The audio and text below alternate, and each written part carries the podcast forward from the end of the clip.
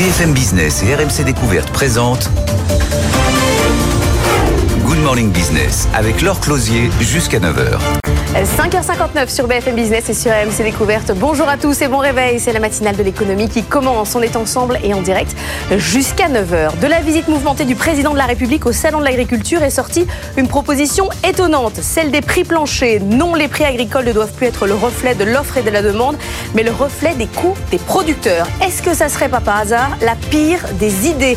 Nicolas Dose et Jean-Marc Daniel à 7h10, 7h50, Wilfried Galland nous expliquera que l'économie de marché perd de vue celui qui devrait être sa boussole, le consommateur. En tout cas, il y en a un qui doit crier de joie, c'est la France Insoumise. Ça tombe bien, Alexis Corbière, député LFI, est notre invité à 8h15. Autre idée qui va faire plaisir à la France Insoumise ce matin, cette petite phrase de Bruno Le Maire qui est passée euh, inaperçue la semaine dernière, mais qui n'a pas échappé à Caroline Morisseau.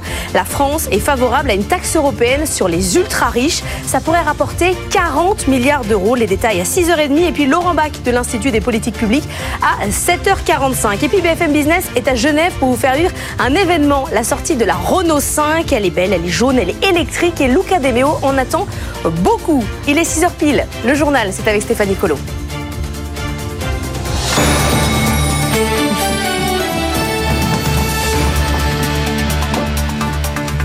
Et Stéphanie, on démarre évidemment avec le salon de l'agriculture et cette idée sur les prix planchers. Oui, Emmanuel Macron a une nouvelle fois fait des concessions pour calmer la grogne sociale, euh, la grogne agricole. Parmi elles, la mise en place d'un système de prix plancher, Nathan Cocampo. Oui, un prix en dessous duquel l'industriel et le distributeur ne pourront pas descendre. Une réflexion par filière et qui reposerait sur l'indicateur de coût de production agricole déjà mis en place dans le cadre des lois Egalib. Cet indicateur est une évaluation du coût de production du lait, des fruits, des viandes, mais certaines filières ne l'ont pas encore défini.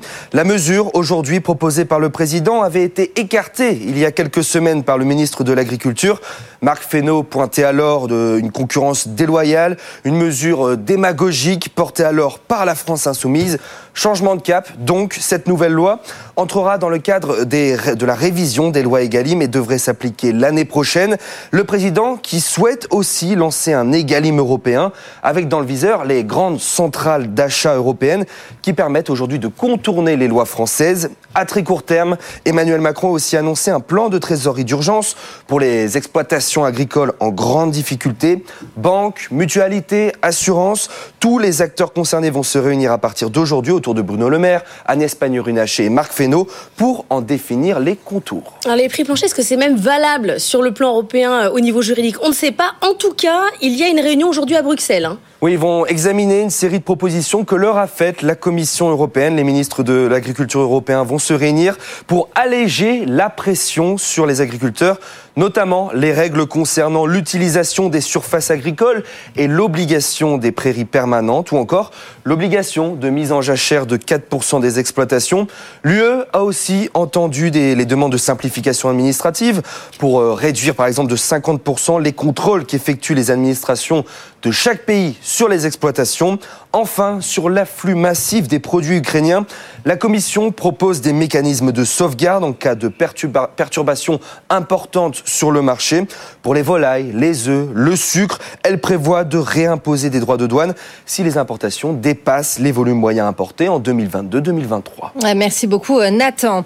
Euh, sauf surprise, Emmanuel Macron devrait désigner Valérie Ayer comme tête de liste de la majorité pour les élections européennes selon la tribune dimanche. La nomination de cet eurodéputé de 37 ans, fille et petite fille d'agriculteurs serait imminente, alors que le scrutin du 9 juin s'annonce délicat pour le camp macroniste, devancé par le Rassemblement national de Jordan Bardella dans les sondages. Valérie Ayer, qui était l'invitée de Good Morning Business il y a quelques semaines, je vous invite à aller la réécouter en replay ou en podcast. Autre question, y aura-t-il bientôt une taxe européenne sur les ultra-riches? Donc à la France entre-ouvre la porte. Cette idée était jusqu'à présent soutenue du bout des lèvres par le gouvernement, mais Bruno Le Maire se dit cette fois prêt à le faire et le sujet pourrait être porté par la France lors du G20 qui se tient cette semaine au Brésil. Écoutez, Bruno Le Maire, il s'exprimait la semaine dernière lors d'une conférence de presse. Nous sommes tout à fait prêts au niveau européen à regarder comment pourrait être mis en place un impôt minimal à l'impôt sur le revenu pour les revenus, la toute petite fraction de revenus la plus élevée. Ça pourrait rapporter jusqu'à 40 milliards d'euros cette taxe sur les ultra riches européens. On vous détaille tout avec Caroline Morisseau dans le journal de 6h30. Puis Alexis Corbière, hein, invité de Good Morning Business à 8h15. Aux États-Unis, Donald Trump prend le large face à Nikki Haley. L'ancien président a remporté la primaire républicaine en Caroline du Sud avec près de 60% des voix. Malgré ce nouvel échec, qui plus est sur ses terres, sa rivale Nikki Haley refuse de jeter l'éponge. On retrouve le correspondant de BFM Business à Washington, Antoine Hollard. Oui, les scrutins se suivent et se ressemblent pour le bulldozer Donald Trump. L'ancien président a une nouvelle fois ce week-end remporté une large victoire. Rien ni personne ne semble en mesure de freiner sa course à l'investiture. Trump d'ailleurs se projette déjà dans l'étape d'après, c'est-à-dire l'élection présidentielle du 5 novembre. Devant ses partisans samedi soir, Trump dit qu'il va virer Biden de la Maison Blanche. Façon très claire pour lui de montrer que cette primaire n'est plus qu'une simple formalité et que le seul match qui compte désormais, c'est ce match retour face à Joe Biden. Alors pour Nikki Haley, sa rivale, c'est un nouvel échec. Cette fois, elle a même été battue chez elle en Caroline du Sud. Mais pour le moment, elle refuse de jeter l'éponge. Haley assure qu'elle maintiendra sa candidature au moins jusqu'au Super Tuesday, le 5 mars. Ce jour-là, 15 États vont voter en même temps pour la primaire. Nikki Haley s'accroche. Elle espère notamment être un recours en cas de condamnation de Donald Trump. Alors on verra combien de temps elle peut encore tenir. Euh, hier, elle a perdu le soutien de l'un de ses plus gros donateurs. C'est un coup euh, très dur parce que sans argent pour financer sa campagne, elle pourrait rapidement être contrainte de quitter la course.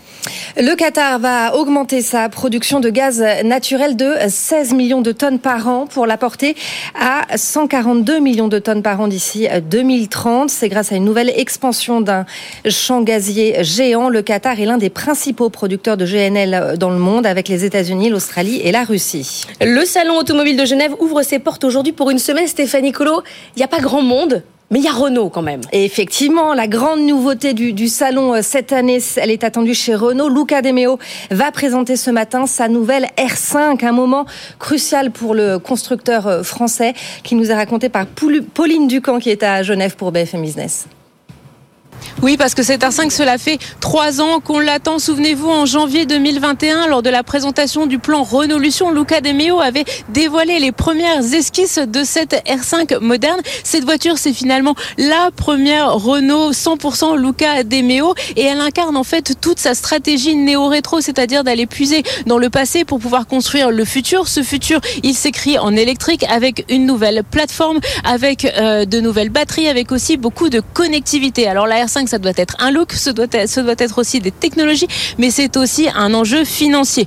Renault va mieux, mais Renault a besoin de continuer à financer sa transition. Euh, Mathieu Pechberti et Justine Vasson nous l'expliquaient il y a peu. Renault doit trouver un 2 milliards d'euros d'ici 2025 pour financer euh, sa transition. Cela va passer par de nombreuses voitures à vendre. La R5 doit y participer avec aussi le Scénic et la R4 qui doit arriver un peu plus tard dans l'année. La présentation ce matin hein, de la version de série de la R5 à 9h30 au Salon de Genève revêt donc une importance cruciale pour le constructeur. Bon, pour l'instant, on n'a vu que des R5 jaune poussin. Je suis sûr qu'elle existe en d'autres couleurs, bien évidemment. Nouvel épisode dans le dossier Casino. Le tribunal de commerce de Paris se prononce aujourd'hui à 15h sur le plan de sauvegarde accélérée du distributeur. Sauf surprise, il devrait le valider.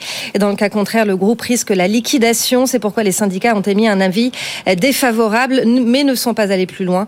Le feu vert du tribunal ouvrira la voie fin mars, début avril à la prise de contrôle de Casino par le consortium de repreneurs mené par Daniel Kretinsky. Les années se suivent et ne se ressemblent pas pour CMA-CGM qui a publié euh, vendredi ses résultats, des résultats en fort repli. Après un bénéfice net proche de zéro au quatrième trimestre, le profit chute à 3,6 milliards de dollars, très loin, euh, très très loin des 25 milliards annoncés un an plus tôt, Jean-Baptiste Huet. Après deux années de profit record, CMA-CGM retrouve des eaux plus agitées. 2023 a été l'année de la normalisation, le commerce mondial atone, les tensions géopolitiques ont pesé sur les résultats, les tarifs des conteneurs sont retombés entre 1000 et 3000 dollars contre 20 000 pendant la crise du Covid. Rodolphe Saadé, le patron de l'armateur, salue toutefois une performance solide. Pour 2024, c'est l'incertitude qui règne, le groupe reste prudent. Dans les mois qui viennent, de nombreux nouveaux navires vont venir étoffer les flottes mondiales navires modernes, plus efficaces, moins gourmands en carburant. Ceci dit, cet afflux de bateaux pourrait faire ressurgir le spectre des surcapacités Trop de bateaux, pas assez de marchandises. Pour garder l'équilibre, CMA-CGM compte s'appuyer sur sa deuxième jambe, la logistique très dynamique. Entrepôts, colis, transport de véhicules, gestion des ports.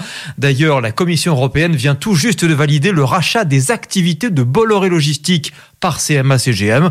De quoi venir renforcer cette activité qui devrait permettre de traverser la tempête sans trop de dommages. Le fabricant de puces Broadcom s'apprête à vendre l'une de ses unités au fonds KKR. Il s'agit de son activité informatique qui permet aux utilisateurs d'accéder aux applications à partir de n'importe quel appareil. Montant de l'opération 3,8 milliards de dollars. La transaction pourrait être annoncée dès aujourd'hui. Direction Barcelone à présent puisque c'est aujourd'hui que s'ouvre le Mobile World Congress. Et la star du salon cette année, c'est l'intelligence artificielle. Elle fait son entrée dans les smartphones. Melinda Davansoulas est à Barcelone pour BFM Business. C'est l'occasion de savoir ce qui nous attend demain dans notre smartphone, mais pas seulement, parce qu'on y parle beaucoup connectivité et évidemment intelligence artificielle. Difficile de passer à côté ici même. Il y en aura dans les smartphones, on vous l'a déjà dit, mais il y en aura aussi dans la maison et désormais dans la voiture. Ça, c'est la grande nouveauté du salon. On va avoir de nombreux usages et notamment la possibilité de contrôler sa voiture à l'œil, c'est le cas de le dire. Et puis, il y aura évidemment de la 5G. On attend de savoir où en est la 5G millimétrique et son déploiement en France. Et le déploiement aussi du Wi-Fi 7, la nouvelle norme qui nous promet des connexions ultra rapides. Mais le Mobile World Congress ne serait pas le Mobile World Congress sans ses nombreux prototypes. Et ça, c'est la force de nombreux fabricants. Lenovo doit annoncer un PC transparent et on attend surtout de voir enfin la bague connectée de Samsung. C'est pas vraiment un smartphone, mais c'est un peu tout comme. Et ce soir, à partir de 20h, émission spéciale de Tech Co depuis le salon du Mobile World Congress. Invité Christelle Heinemann, la directrice, la directrice générale d'Orange. LVMH se lance à Hollywood. Le groupe de luxe s'allie à un cabinet de conseil américain qui met les enseignes en relation avec les sociétés de production. L'idée, c'est de porter les 75 marques du groupe sur les écrans. Alexandra Paget. Il vous est sûrement déjà arrivé d'avoir envie d'un produit porté ou utilisé à l'écran par les acteurs d'un film ou d'une série. Le compagnonnage entre les industries du luxe et Hollywood est de plus en plus efficace. LVMH a donc décidé de capitaliser sur la promotion de ses marques au travers de l'industrie du divertissement. 22 Mountain Entertainment, du nom de l'adresse parisienne du groupe, sera supervisé par Antoine Arnaud en collaboration avec Super Connector Studio. Objectif de cette nouvelle structure, renforcer la promotion de marques telles que Louis Vuitton ou Dior par le biais de publicités, de placements produits mais aussi via la coproduction de projets originaux. La famille Arnaud rejoint les Pinault sur ce terrain. L'année dernière, les propriétaires de Kering ont pris le contrôle au travers d'Artemis, la holding familiale, de CIA, la puissante agence d'artistes qui gère les carrières de Beyoncé ou Brad Pitt, entre autres. Dans les pas de Saint-Laurent, également détenu par Kering, qui a lancé sa propre société de production et financé le dernier Almodovar, avec notamment Ethan Hawke, tout de Saint-Laurent vêtu. 6h12, c'est l'heure des marchés. Bon et Antoine Larigauderie qu'on retrouve depuis Euronext à Paris. Antoine, quelle semaine quand même la semaine dernière 7 records consécutifs. Est-ce que là on va atteindre les 8000 points? Peut-être se calmer un peu. Oui, il va y avoir de la temporisation sans doute. Euh, on, gagne quand même 7% en un mois hein, et encore des performances impeccables. Quatre hausses consécutives la semaine dernière, des volumes maintenant bien ancrés au-delà des 3 milliards d'euros négociés euh, pendant la journée. Donc vraiment un score impeccable avec les entreprises en renfort. Les résultats sont impressionnants, arrivent à, à mettre complètement de côté toutes les interrogations économiques qu'on peut avoir par ailleurs. Dégradation de la conjoncture en Allemagne, l'inflation toujours tenace côté américain. Rien n'y fait. On préfère se consacrer au monstre Nvidia, aux annonces des résultats et de dividendes côté parisien. Il y a du soutien partout à ce niveau. Ça se détend un tout petit peu du côté des taux d'intérêt aussi. Donc ça, ça, fait du bien. Alors, comme Wall Street a donné des petits signaux de faiblesse en clôture vendredi, notamment le Nasdaq, qu'on a l'impression que ça souffle un peu hein, du côté techno avec un Euronext Tech Leaders qui a terminé en baisse aussi vendredi, euh, que le climat est partagé en Asie. A priori, les 8000, ça va être compliqué à très très court terme, mais on y est prêt hein, dans la semaine qui s'ouvre. Là, dans l'immédiat, on va sans doute ouvrir sur une petite note baissière à Paris, histoire de, de retrouver des appuis au-dessus des 7900 points, mais aucun retournement de tendance marqué. Les 8000 sont à portée de main, plus que 0,65% de hausse et on y est. Oui, Antoine, pas mal de choses dans l'agenda, notamment du côté des publications. Hein, c'est pas fini sur le CAC 40.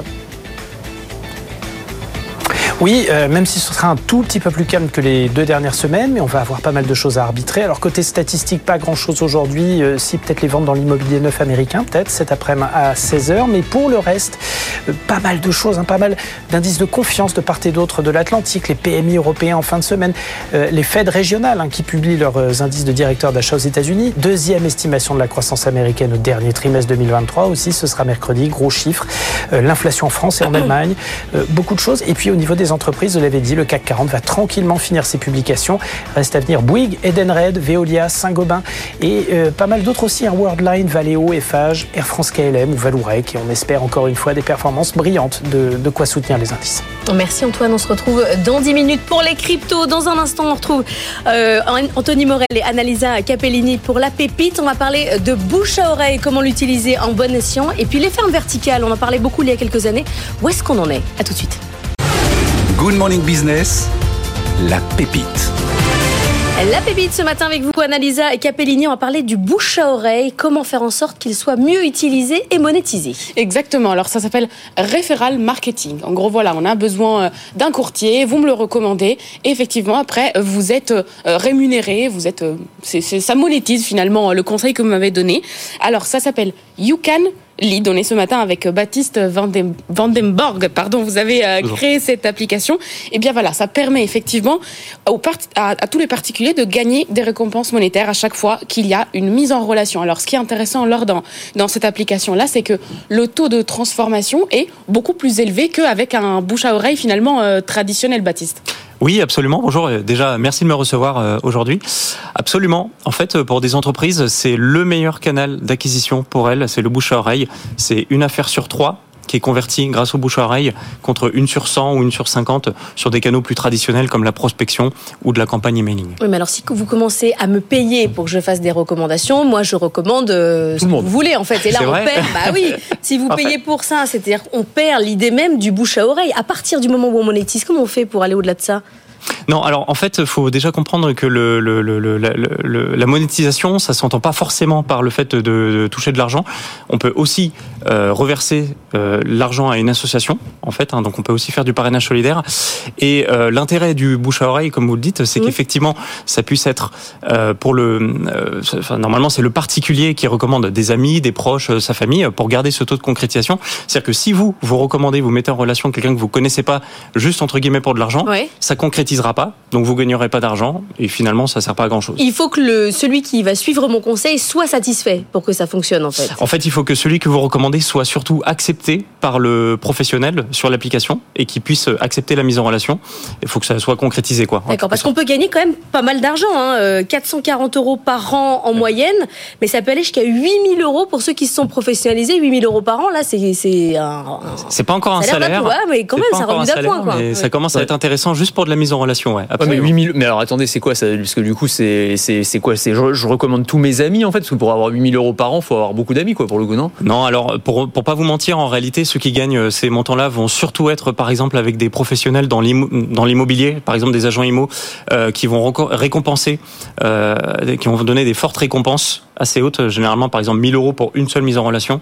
Euh, donc il n'y a pas besoin d'en faire euh, beaucoup pour. Euh, donc là, en fait, je m'inscris sur l'application. Oui. Après, je choisis un, c'est quoi, un business ou un secteur d'activité. on en a une vingtaine, ouais, à peu près de secteurs d'activité, comme on parlait de courtiers, mais aussi des cuisinistes. On a des professionnels dans l'automobile, dans la rénovation énergétique, etc. Et donc là, je, je, je, prends un de mes amis, je dis, toi, ça pourrait peut-être t'intéresser d'acheter une cuisine chez ce cuisiniste-là. Et à ce moment-là, s'il si, achète effectivement, je récupère de l'argent, c'est ça Ouais, exactement. C'est le principe. D'accord. Et alors vous, vous vous rémunérez comment? C'est les entreprises qui payent pour être en ligne sur votre site? Absolument. Les entreprises payent un abonnement, euh, sans engagement d'ailleurs, euh, qui leur permet d'être référencés sur l'application. Et comme ça, ils peuvent inscrire des, leurs clients satisfaits, généralement, sur l'application.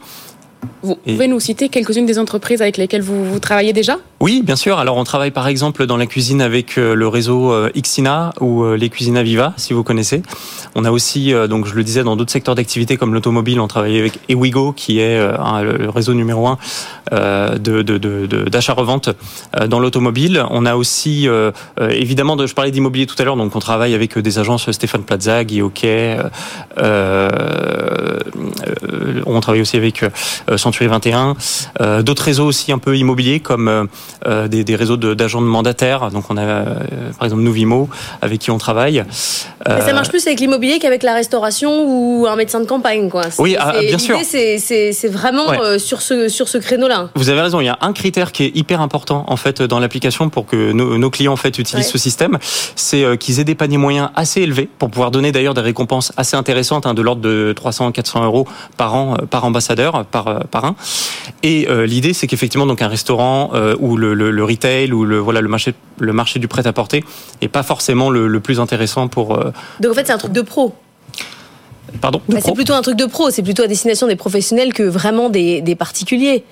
Ah bah c'est pour enfin nos clients sont des professionnels et en fait sont généralement des professionnels B2C, c'est-à-dire Mm. que les utilisateurs après de l'application sont des particuliers euh, parce que quand je parle des agents IMO, des concessionnaires automobiles ou dans la rénovation énergétique, ils s'adressent quand même à des pa- à des particuliers. Vous avez déjà 12 employés, ce qui est quand même euh, déjà Oui. une, petite, euh, une petite affaire, comme on, dit, gentil, comme on dit chez nous, une PME.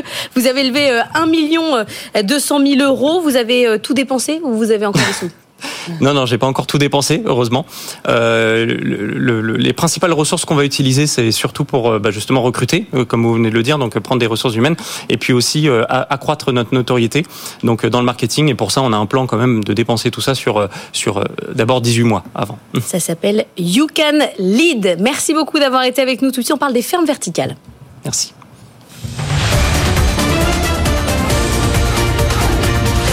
Good Morning Business. Culture Geek.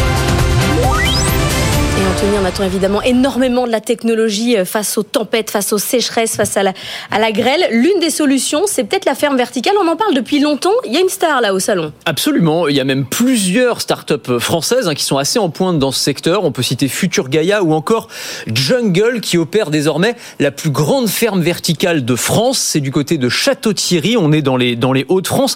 Alors c'est un spectacle assez étonnant, hein, ces fermes verticales. Il faut imaginer un entrepôt gigantesque.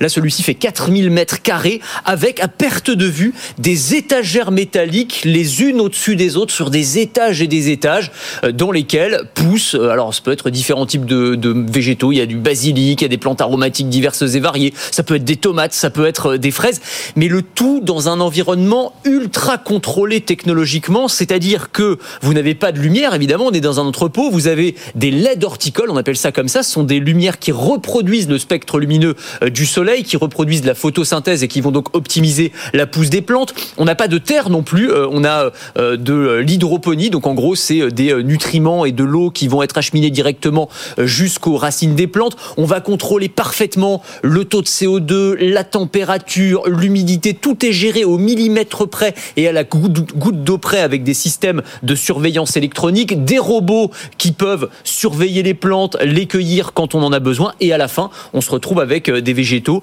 des légumes, des fruits qui sont aussi bons et qui ont euh, des qualités nutritives euh, qui sont largement euh, comparables à celles qu'on peut trouver en pleine terre. Voilà. Alors là, il n'y a pas la question de la souffrance animale avec les lapins qui n'ont jamais vu le soleil. Mais enfin, Non. quand même, c'est un peu le même sujet. Vous avez envie de manger de la salade qui n'a jamais vu le soleil? Je pense qu'effectivement, ça crée une euh, barrière psychologique auprès des consommateurs, mais qui sont pas forcément au courant qu'ils mangent des fruits et légumes qui sortent de ces fermes végétales, parce qu'il y a de plus en plus de grandes chaînes de distribution qui font des, qui, qui signent des alliances avec ces, avec ces grandes fermes verticales.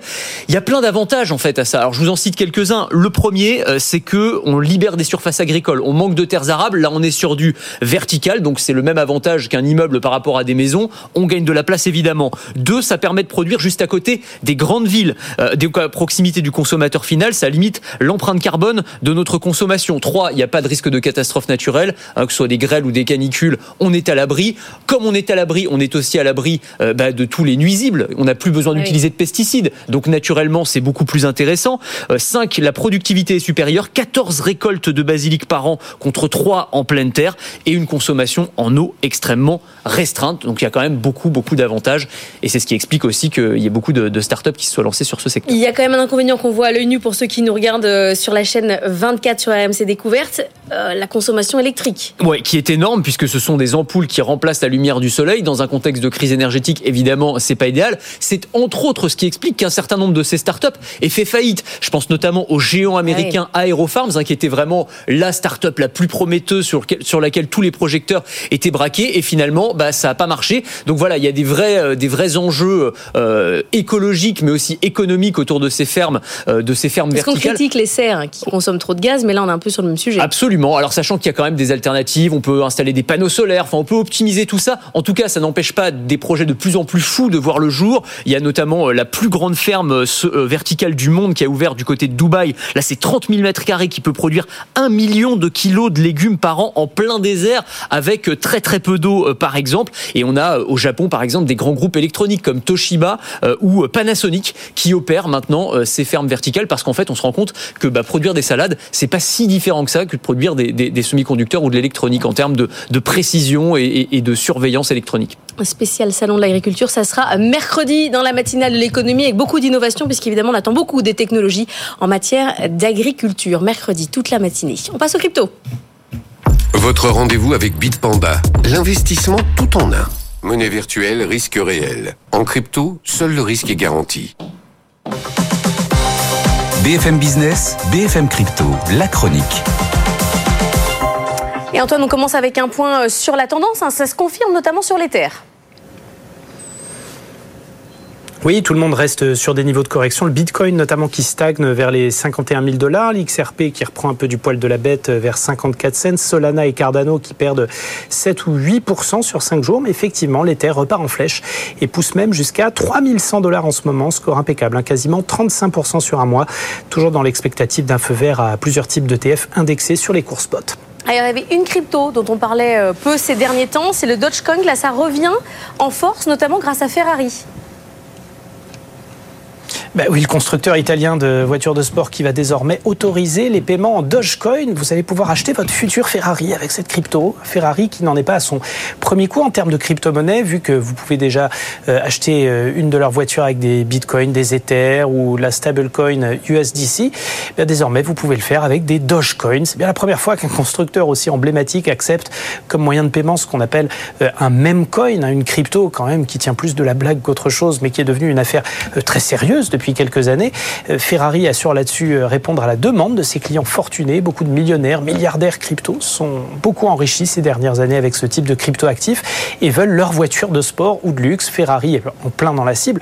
Pour le moment, c'est possible que pour les clients américains, pour des raisons légales, mais Ferrari assure que ce sera prochainement faisable sur le marché européen. Pour la petite histoire, si vous avez envie de vous acheter la Ferrari premier prix, la Roma, qui est quand même pas mal et qui est à 245 000 euros, bah, il vous faudra un peu plus de 3 millions de Dogecoin. Il cote en ce moment du côté des 7 cents. Non, nous, ça nous fait cher. Et puis, on attend la R5 présentée par Renault aujourd'hui depuis le Salon de Genève. Image exclusive à partir de 8h. Dans un instant, le journal de 6h30. Une phrase de Bruno Le Maire est passée totalement inaperçue la semaine dernière. Mais pourtant, Caroline Morisseau a bien entendu ce qu'il a dit. La France est favorable à une taxe européenne sur les ultra riches. Ça pourrait rapporter 40 milliards d'euros. Vous explique tout dans un instant. À tout de suite. 6h31 sur BFM Business et sur RMC Découverte. Est-ce qu'il y aura bientôt une taxe européenne sur les ultra riches C'est la question, Stéphanie Collot. Oui, la France entrouvre la porte. Cette idée était jusqu'à présent soutenue du bout des lèvres hein, par le gouvernement, mais Bruno Le Maire se dit cette fois prêt à le faire et le sujet pourrait être porté par la France lors du G20 qui se tient cette semaine, Caroline Morisseau. C'est la première fois que Bruno Le Maire se dit favorable à une telle taxe. hein, dans le viseur du ministre de l'économie, la toute petite fraction de revenus la plus élevée, c'est-à-dire les ultra riches, hein, les milliardaires, une population qui est souvent pointée du doigt car elle contribue proportionnellement moins à l'impôt sur le revenu.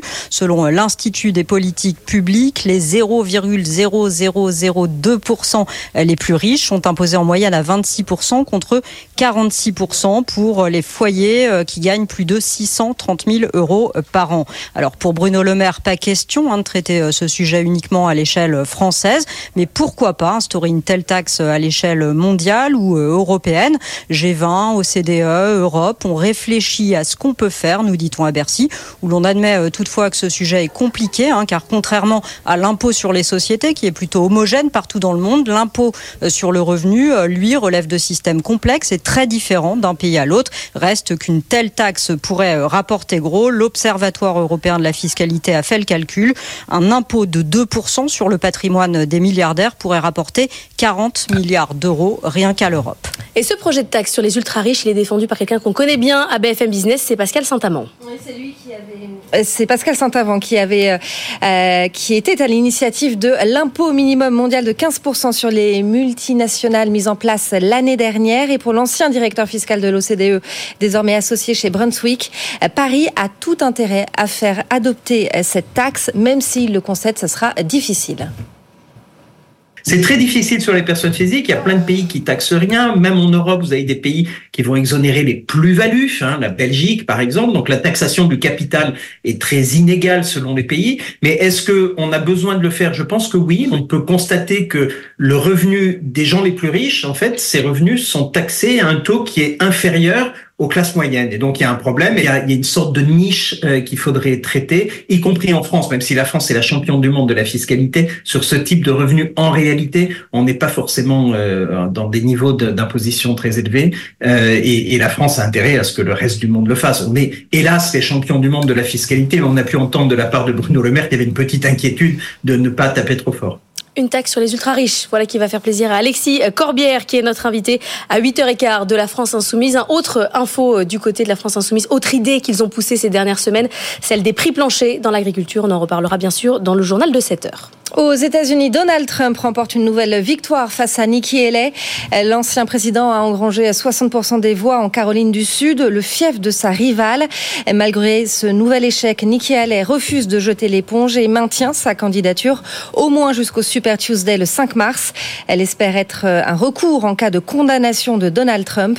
Le premier procès du républicain débute dans un mois à New York. Réunion au sommet aujourd'hui à Paris, réunion des soutiens européens à l'Ukraine. Emmanuel Macron Macron a invité ses homologues européens à l'Elysée pour une réunion de travail. L'objectif est d'apporter un soutien plus efficace à l'Ukraine et de montrer à Vladimir Poutine la détermination des alliés de Kiev. Hier, Volodymyr Zelensky a averti les Occidentaux la victoire face à la Russie dépend de vous.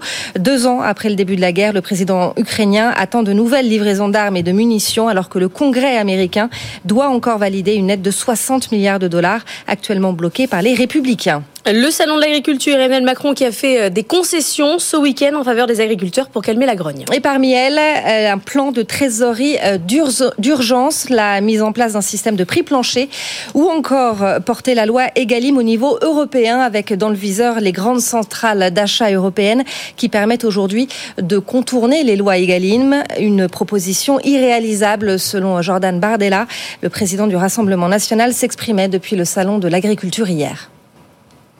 Sur l'idée d'une loi Egalim au niveau européen, c'est une chimère. C'est autant chimérique que le SMIC européen. Parce que penser qu'on va réussir à mettre sur le même plan d'égalité les productions françaises avec des productions polonaises ou ukrainiennes, c'est une folie. Et ça sera systématiquement la course au moins 10 ans. Parce que faire un égalim européen avec les marchés polonais ou avec les marchés ukrainiens, ça sous-entend euh, des prix polonais ou euh, des prix ukrainiens. Donc la France doit être capable de défendre ses intérêts et de faire entendre eh bien, euh, la voix d'un prix qui rémunère lorsque cela est nécessaire et charge à l'État d'intervenir lorsque la distorsion de concurrence est trop importante. Un conseil des ministres de l'agriculture européen se tient aujourd'hui. Ils vont examiner une série de propositions que leur a fait la Commission en fin de semaine dernière dans le but d'alléger la pression sur les agriculteurs. En attendant des avancées, euh, les agriculteurs, eux, s'organisent. Certains producteurs laitiers ont fait un choix radical en créant une laiterie indépendante. L'objectif est d'assurer un revenu minimum de 1700 euros mensuels à chaque éleveur. Reportage de Zidane Azouzi à Rémouillé en Loire-Atlantique. S'affranchir des intermédiaires et inventer un autre modèle agricole, c'est l'objectif que Fabrice Egron s'est fixé. Pour cela, en 2016, il a créé une laiterie indépendante. Coût de l'investissement, 8 millions et demi d'euros. Cet éleveur veut prendre le contre-pied du système actuel. On a un certain nombre de gens qui ont voulu maîtriser, ou qui maîtrisent encore, depuis 40 ans, ce système-là. On était 120 000 exploitations laitières en 99.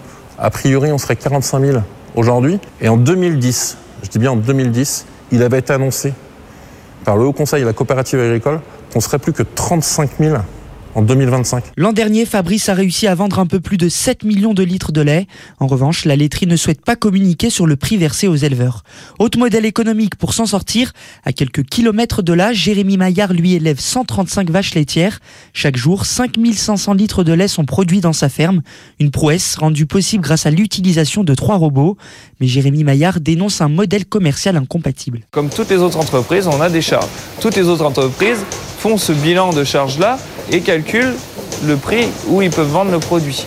Euh, nous, c'est à l'inverse, c'est on a un prix au consommateur et après euh, chacun prend sa marge et après il reste euh, le reste à l'agriculteur. Le mois dernier, Jérémy Maillard avait manifesté pour dénoncer la politique de Lactalis. Il estime que le groupe n'a pas respecté la loi Egalim, une loi censée offrir aux agriculteurs une rémunération tenant compte de leurs coûts de production. On l'entend dans le reportage, la question de la définition du prix, elle est fondamentale. On en reparle avec Jean-Marc Daniel et Nicolas Dose. Est-ce que l'idée des prix planchers, ça serait pas par hasard la pire des idées? Il planche dessus en tout cas.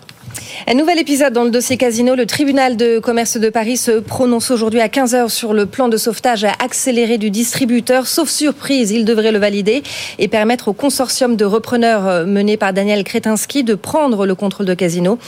Dans le cas contraire, le groupe risque la liquidation. C'est pourquoi les syndicats ont émis un avis défavorable, mais ne sont pas allés plus loin. Jean Pastor, le porte-parole de l'intersyndicale CGT de Casino, craint des suppressions de postes et le démantèlement du groupe. S'il y a la cession des magasins, automatiquement le siège sera obsolète puisqu'il est, au service des magasins et des entrepôts. Si les entrepôts et les magasins sont vendus, le siège est impacté de fait. Personne n'imagine que Daniel Kretensky va payer des salariés à rester à la maison à rien faire. Il va pas rester grand-chose du groupe et le groupe Casino, même dans le format nouveau qu'on va connaître bientôt, il ne restera plus grand-chose. Dans 3-4 ans, il aura tout vendu. C'est qu'un projet financier au détriment des salariés, bien entendu. L'ancienne plus grande fortune de Chine est mort à 79 ans. Euh, Zhong Qinghu a été pendant un temps l'homme le plus riche du pays avec une fortune estimée à 8 milliards de dollars. Parti de rien, il a créé en 1987 le conglomérat Waha spécialisé dans l'eau en bouteille, les boissons gazeuses ou encore le thé. Il est 6h39, l'heure du retail. Morning Retail avec Altavia. Altavia, le groupe de communication internationale dédié au retail. Good Morning Business, Morning Retail. Et on vous parle ce matin euh, d'une autre tendance qui nous vient de Chine, c'est le live shopping. Avant de nous raconter euh, si ça marche ou pas, il y a ceux qui connaissent par cœur et puis il y a ceux comme moi qui ont découvert ça ce matin. C'est quoi le live shopping, euh, Eva Jaco Alors le live shopping, c'est une animation commerciale qui est diffusée en live sur le site e-commerce d'une marque. Ça vient tout droit d'Asie où c'est extrêmement populaire. Là-bas, les live shopping sont diffusés sur des très grosses plateformes qui génèrent des millions de dollars de chiffre d'affaires. Alors le live commerce a connu son, son heure de gloire en France pendant le confinement. Aujourd'hui, les marques l'utilisent encore, mais euh, il y a eu un ralentissement euh, l'année dernière. Alors, les marques l'utilisent pour euh, plusieurs choses, pour lancer euh, de nouveaux produits, pour fédérer euh, leur communauté, pour promouvoir les produits avec des experts qui expliquent en direct à quoi ces produits correspondent. Il y a aussi répondre en live à des questions. On peut citer par exemple Decathlon, Sephora, Noroto, Boulanger qui a réalisé déjà plus de 150 lives et qui fait un live par semaine. C'est tous les jeudis. Les lives suivent aussi un calendrier commercial pour les soldes, le Black Friday, le Cyber Monday et j'en passe. Alors, pour euh, réaliser ces live shopping, ces acteurs doivent se doter de solutions. Il y a des startups qui existent, comme par exemple CAS, qui permettent euh, d'installer ces solutions-là. Et CAS, par exemple, travaille avec deux tiers des euh, e-commerçants. C'est un live, c'est un, un, téléachat qui s'arrête jamais, quoi. Anthony, vous regardez ça? Ah, Non, je regarde pas du tout. Non, non, non, mais, mais c'est exactement ça. Je pensais au téléachat, mais nouvelle version. Je sais même d'ailleurs que certains utilisent maintenant des avatars générés par l'intelligence artificielle pour faire de la vente automatisée pour 24 ne jamais s'arrêter de vendre. Est-ce que ça marche? Est-ce que les gens achètent? eh bien, en tout cas, un live shopping classique, ça génère à peu près entre 1000 et 5000 personnes en direct. Il y a entre 2 et euh, à 10% de personnes qui convertissent en achat, donc c'est pas encore euh, énorme. Et plus de 80% euh, de la consultation des lives se fait plutôt en replay. Alors, cette année, elle est quand même encourageante selon euh, les experts euh, du retail, puisque euh, ces live shopping devraient être un peu plus omnicanal. Ils, seraient, ils vont être diffusés beaucoup plus sur différentes plateformes, que ce soit le site e-commerce, les réseaux sociaux, mais aussi les magasins via les écrans. On est vraiment dans une phase de maturité aujourd'hui. En France, les lives sont plutôt qualitatifs. On a de l'animation, des promotions en live, des jeux concours. C'est vraiment, c'est voilà, on, on, est, on est vraiment. C'est vraiment si vous avez rien à faire ce soir, euh, regardez un live shopping tous les jeudis. D'accord. Euh, et c'est pourquoi, donc, voilà, le plus difficile, c'est quand même de générer euh, du trafic sur ces lives. C'est pourquoi Cast a lancé une nouvelle euh, solution pour répondre à cette problématique. On écoute Antoine Leclerc, le président directeur général de Cast une solution qui permet de générer de l'audience sur les lives. On a fait un boost sur le sur ce live là avec Samsung. Le direct était diffusé, multidiffusé sur euh, six sites médias euh, différents. Et en parallèle, c'était diffusé aussi sur la télé Orange. Et grâce à ce dispositif-là, en fait, on a plus que doublé l'audience euh, du live, donc en fait qu'ils auraient, euh, qu'ils auraient, qu'ils auraient eu euh, juste en diffusant le live sur leur site. Alors en multidiffusion, on donne beaucoup plus de visibilité au direct et on augmente la performance. On peut aller jusqu'à 40 multidiffusions pour un live. C'est tout à fait quand même le genre de truc qui vous fait tomber dans un trou infini sur les réseaux sociaux quand même. C'est ça la concurrence, c'est les réseaux sociaux. tout, à fait. c'est vrai que Meta avait lancé sur Instagram et Facebook leur propre live shopping, donc ils ont arrêté ça il y a un an à peu près. Mais on voilà, on peut toujours visionner des live shopping euh, sur euh, Instagram. Meta préfère vraiment payer de la publicité euh, pour drainer de l'audience sur ces plateformes que de vendre en direct. On peut aussi citer TikTok qui avait annoncé arrêter son live shopping il y a à peu près un an et demi, mais ils se sont relancés il y a quelques mois pour concurrencer Amazon Live qui reste la référence sur les live shopping. Moi, à un moment donné, je regardais les retours de courses. Ah, c'est sympa ça aussi. C'est quoi les retours de Mais courses il faut pas regarder ça. C'est les gens qui reviennent des courses ah et oui, qui disent voilà ce que j'ai acheté et qui se déballent leur Je connaissais pas du tout Mais ça. maintenant, ça, maintenant ça, va mieux. Je, je, je vais mieux. Beaucoup Oh là mieux. là. 6h43, la pépite du web. Good Morning Business, la pépite du web. Une information à travers laquelle vous êtes peut-être passé, les bières sans alcool entrent au concours général agricole. Et oui, la traditionnelle compétition d'animaux d'élevage de produits du terroir. Il y a une phase hein, qui est organisée au Salon de l'Agriculture. C'est la finale pour savoir euh, qui concourt. Tout est sur bfmbusiness.com. Et les bières sans alcool, c'est quand même la première fois que ça arrive euh, dans le concours. Il faut dire que ça marche de mieux en mieux. Les ventes explosent. 200 millions d'euros de ventes en 2022. C'était une trentaine de millions en 2014. C'est-à-dire sur bfmbusiness.com. Un papier de Jérémy Bruno. Dans un instant, euh, notre French Tech, c'est Eskimos. Il y a de la concentration dans le secteur des médias. À tout de suite. Good Morning Business, French Tech. Il est 6h46 et voilà une French Tech dont l'objectif c'est de devenir la première licorne française à ne jamais avoir levé de fonds. Chacun ses buts. Bonjour Andrea Ben Saïd. Bonjour. Vous êtes le président euh, d'Eskimos. Vous travaillez euh, sur le référencement euh, des sites internet du marketing digital et vous enchaînez les consolidations. Vous rachetez des boîtes parce que le marché a a encore de quoi être consolidé. Pourquoi vous voulez pas lever de fonds? Alors je veux pas lever de fonds parce que certes ça prend beaucoup plus de temps à développer sa boîte, mais ça permet de garder son capital, de garder chez soi. Et moi j'incite tous les jeunes justement à pas vouloir développer des boîtes euh, rapidement en 2-3 ans, mais ne pas hésiter à, à avoir sa boîte sur 20, 30 ans. Et je préfère prendre le temps de développer ma boîte et rester chez moi avoir mon capital plutôt que d'aller très vite et qu'il me reste que 1% et que finalement je suis plus vraiment chez moi on va dire. Et ils vous font peur euh, ces fonds d'investissement? Il y a peut-être des, des sympas qui vont pas vous mettre dehors au bout Ah de non, non, ans. ils me font, ils me font pas peur, mais c'est un état d'esprit, on va dire. Moi, mes, mes, mes inspirations, on va dire, ça va être des gens plus comme Bernard Arnault ou Xavier Niel. Ça serait étrange aujourd'hui de se dire que, par exemple, Bernard Arnault est que 1% de, de, de sa boîte. Je pense que ça, ça, ça serait étrange, je pense, pour tout le monde.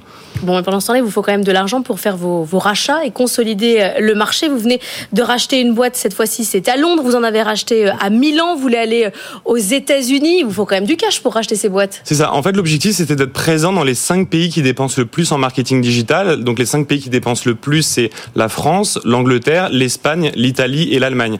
On avait tous les pays sauf l'Allemagne avant aujourd'hui. Et là, effectivement, on vient d'annoncer le rachat de Centrix, qui est le leader du search marketing. Donc, tout ce qui va être le référencement naturel et le référencement payant sur Google. Et donc, aujourd'hui, on est le seul acteur indépendant qui permet d'accompagner ses clients partout en Europe avec des consultants natifs.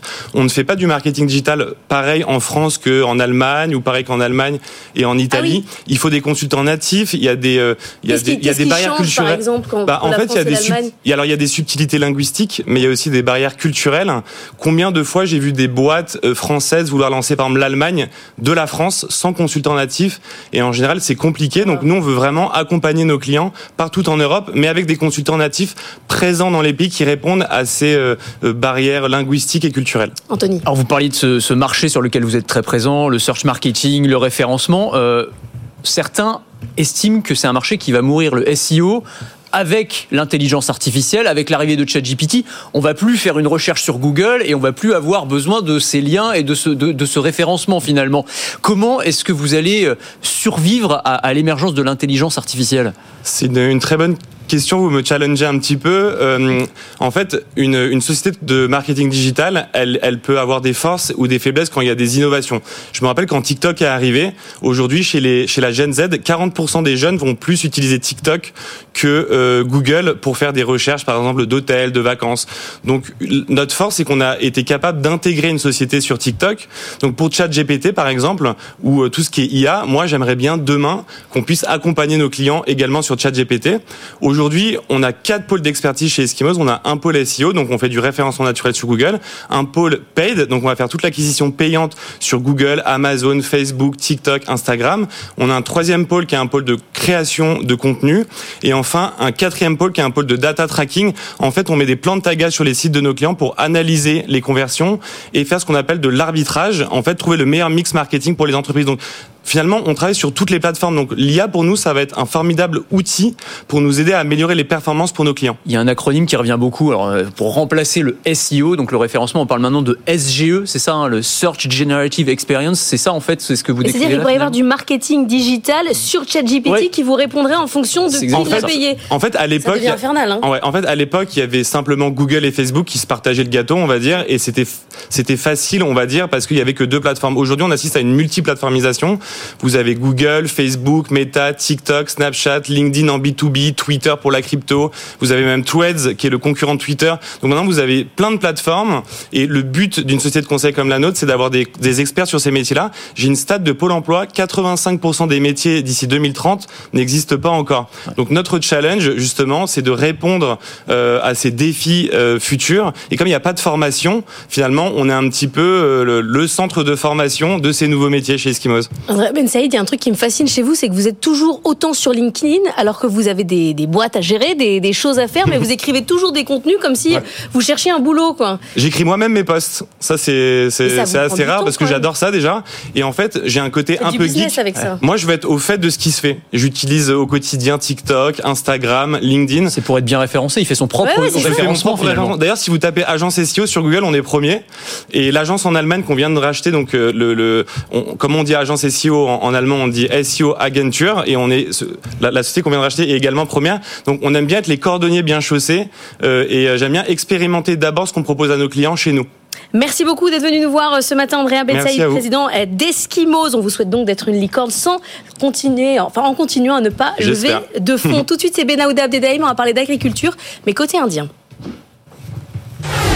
Good Morning Business, le monde qui bouge. Benaouda, dans le nord de l'Inde, le mouvement paysan s'appuie sur des étudiants pour poursuivre et amplifier sa mobilisation. Est-ce une nouvelle phase de cette protestation agricole indienne? Oui, depuis euh, deux semaines maintenant, euh, les manifestations paysannes autour euh, de la capitale visent à obtenir la garantie légale de récolte à un prix minimum de soutien, un prix plancher. Autre revendication, une annulation des remboursements de prêts et une pension universelle à partir de 60 ans pour les paysans. Il y a eu quatre cycles de négociations sans que rien de concret n'aboutisse. Le gouvernement est disposé à étendre des garanties à certaines productions, mais pas à toutes. Euh, La dernière offre, porte sur cinq cultures avec des contrats à cinq ans. Ça reste insuffisant aux yeux des négociateurs agricoles. La mobilisation s'est durcie par endroits depuis le décès euh, mercredi dernier d'un agriculteur de 22 ans dans des échauffourées avec les forces de l'ordre. Son cortège tentait de rejoindre New Delhi. Euh, Ce sont des milliers d'autres jeunes qui aident les protestataires à poursuivre le mouvement. Ils se chargent d'abord de la logistique et ce sont souvent des étudiants dont le cursus n'a pas grand-chose à voir avec euh, l'agronomie. L'un d'eux juge qu'il en va de la sauvegarde de l'économie agraire de tout le pays.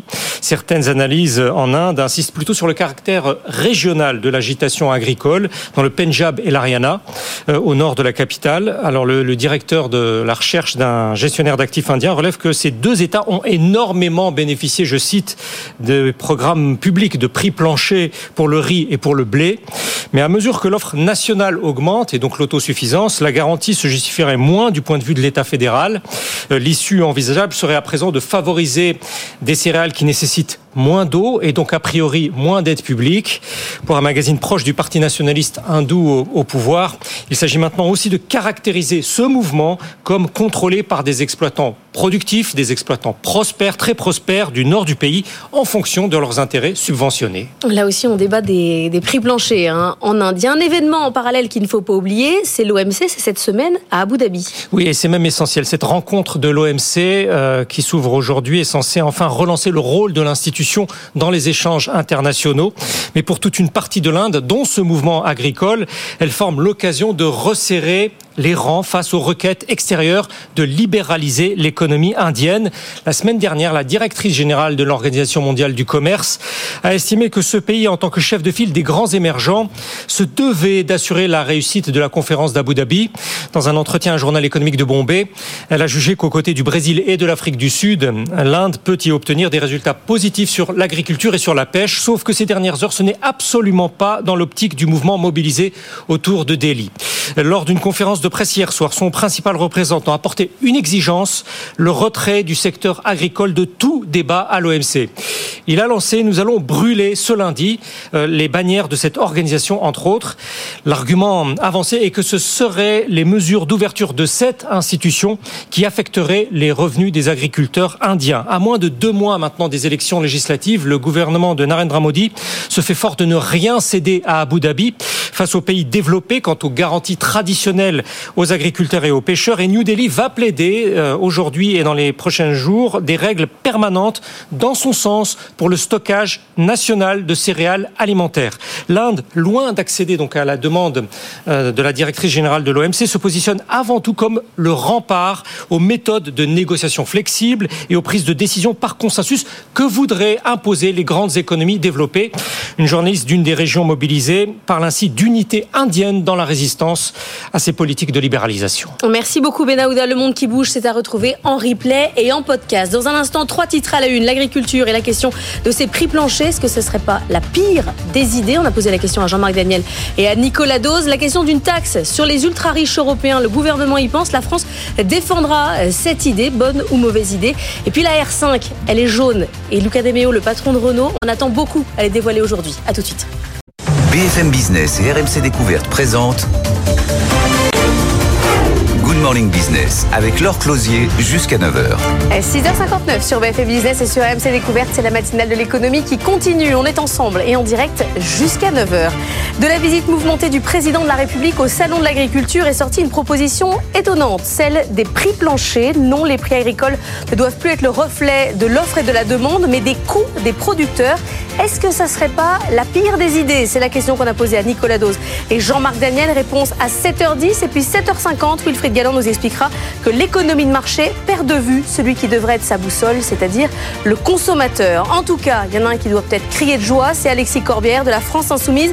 C'est notre invité à 8h15. Autre idée qui va faire plaisir à la France Insoumise ce matin, cette petite phrase de Bruno Le Maire qui est passée inaperçue la semaine dernière mais qui n'a pas échappé à Caroline Morisseau. La France est favorable à une taxe européenne sur les ultra-riches. Ça pourrait rapporter 40 milliards d'euros. Les détails à 7h30. Laurent Bach de l'Institut des politiques publiques à 7h45. Et puis BFM Business est à Genève pour vous faire vivre un événement, la sortie de la R5. Elle est belle. Pour l'instant, elle est que en jaune. Elle est électrique et Luca De Meo, le patron de Renault, en attend beaucoup. Il est 7h pile. Le journal, c'est avec Stéphanie Colo.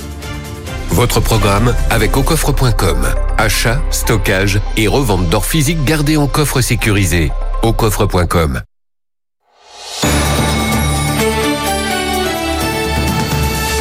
Et le salon de l'agriculture a ouvert ses portes ce week-end avec la visite d'Emmanuel Macron en pleine crise agricole. Ça s'est pas très très bien passé. Le chef de l'État a été plusieurs fois chahuté lors de sa déambulation. Et Emmanuel Macron a fait une nouvelle, de nouvelles euh, concessions pour euh, calmer la grogne agricole. Parmi elles, la mise en place d'un système de prix plancher, Nathan Cocampo. Oui, un prix en dessous duquel l'industriel et le distributeur ne pourront pas descendre. Une réflexion par filière et qui reposerait sur l'indicateur de coût de production agricole déjà mis en place dans le cadre cadre des lois EGalim. Cet indicateur est une évaluation du coût de production du lait, des fruits, de la viande, mais certaines filières ne l'ont pas encore défini. La mesure aujourd'hui proposée par le président avait été écartée il y a quelques semaines par le ministre de l'Agriculture. Marc Fesneau pointait du doigt alors une concurrence déloyale, une mesure démagogique porté par la France insoumise il y a quelques semaines. Changement de cap, donc, cette nouvelle loi entrera dans le cadre de la révision des lois EGalim et devrait s'appliquer l'année prochaine. Le président qui souhaite aussi lancer un EGalim européen avec dans le viseur les grandes centrales d'achat européennes qui permettent aujourd'hui de contourner les lois françaises. À très court terme, Emmanuel Macron a aussi annoncé un plan de trésorerie d'urgence pour les exploitations agricoles en grande difficulté. Banques, mutualités, assurances, tous les acteurs concernés vont se réunir à partir d'aujourd'hui autour de Bruno Le Maire, Agnès Pannier-Runacher, Marc Fesneau pour en définir les contours. Je ne sais même pas si la question des prix planchers, c'est légal sur le plan européen. Il faudra répondre à cette question. Les ministres de l'Agriculture, en tout cas, se retrouvent aujourd'hui à Bruxelles. Oui, alors ils vont examiner une série de propositions que leur a faites la Commission européenne dans le but d'alléger la pression sur les agriculteurs, notamment les règles concernant l'utilisation des surfaces agricoles et l'obligation de prairies permanentes ou encore l'obligation de mise en jachère de 4% des exploitations. L'UE a aussi entendu les demandes de simplification administrative et propose de réduire, entre autres, les, contrôles, 50% de contrôles en moins, qu'effectuent les administrations de chaque pays sur les exploitations.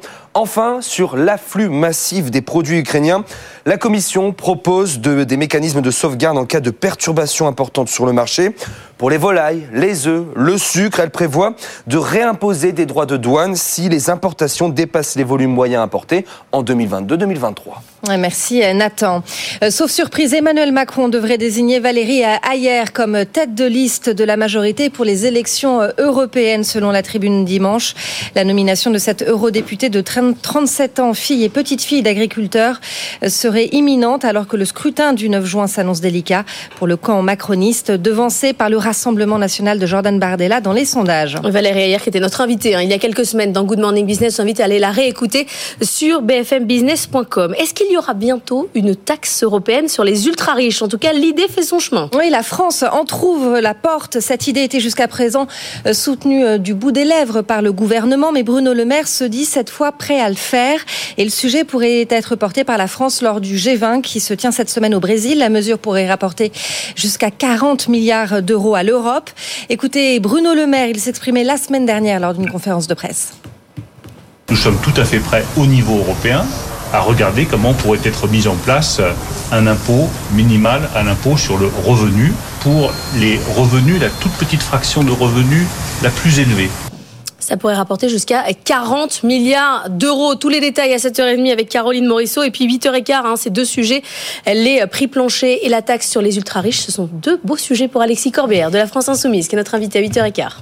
Aux États-Unis, Donald Trump prend le large face à Nikki Haley. L'ancien président a remporté samedi la primaire républicaine en Caroline du Sud avec près de 60% des voix. Malgré ce nouvel échec, qui plus est sur ses terres, sa rivale Nikki Haley refuse de jeter l'éponge. On retrouve le correspondant de BFM Business à Washington, Antoine Hollard. Oui, les scrutins se suivent et se ressemblent pour le bulldozer Donald Trump. L'ancien président a une nouvelle fois ce week-end remporté une large victoire. Rien ni personne ne semble en mesure de freiner sa course à l'investiture. Trump d'ailleurs se projette déjà dans l'étape d'après, c'est-à-dire l'élection présidentielle du 5 novembre. Devant ses partisans samedi soir, Trump dit qu'il va virer Biden de la Maison Blanche. Façon très claire pour lui de montrer que cette primaire n'est plus qu'une simple formalité et que le seul match qui compte désormais, c'est ce match retour face à Joe Biden. Alors pour Nikki Haley, sa rivale, c'est un nouvel échec. Cette fois, elle a même été battue chez elle en Caroline du Sud, mais pour le moment, elle refuse de jeter l'éponge. Elle est assure qu'elle maintiendra sa candidature au moins jusqu'au Super Tuesday, le 5 mars. Ce jour-là, 15 États vont voter en même temps pour la primaire. Nikki Haley s'accroche. Elle espère notamment être un recours en cas de condamnation de Donald Trump. Alors, on verra combien de temps elle peut encore tenir. Euh, hier, elle a perdu le soutien de l'un de ses plus gros donateurs. C'est un coup euh, très dur parce que sans argent pour financer sa campagne, elle pourrait rapidement être contrainte de quitter la course.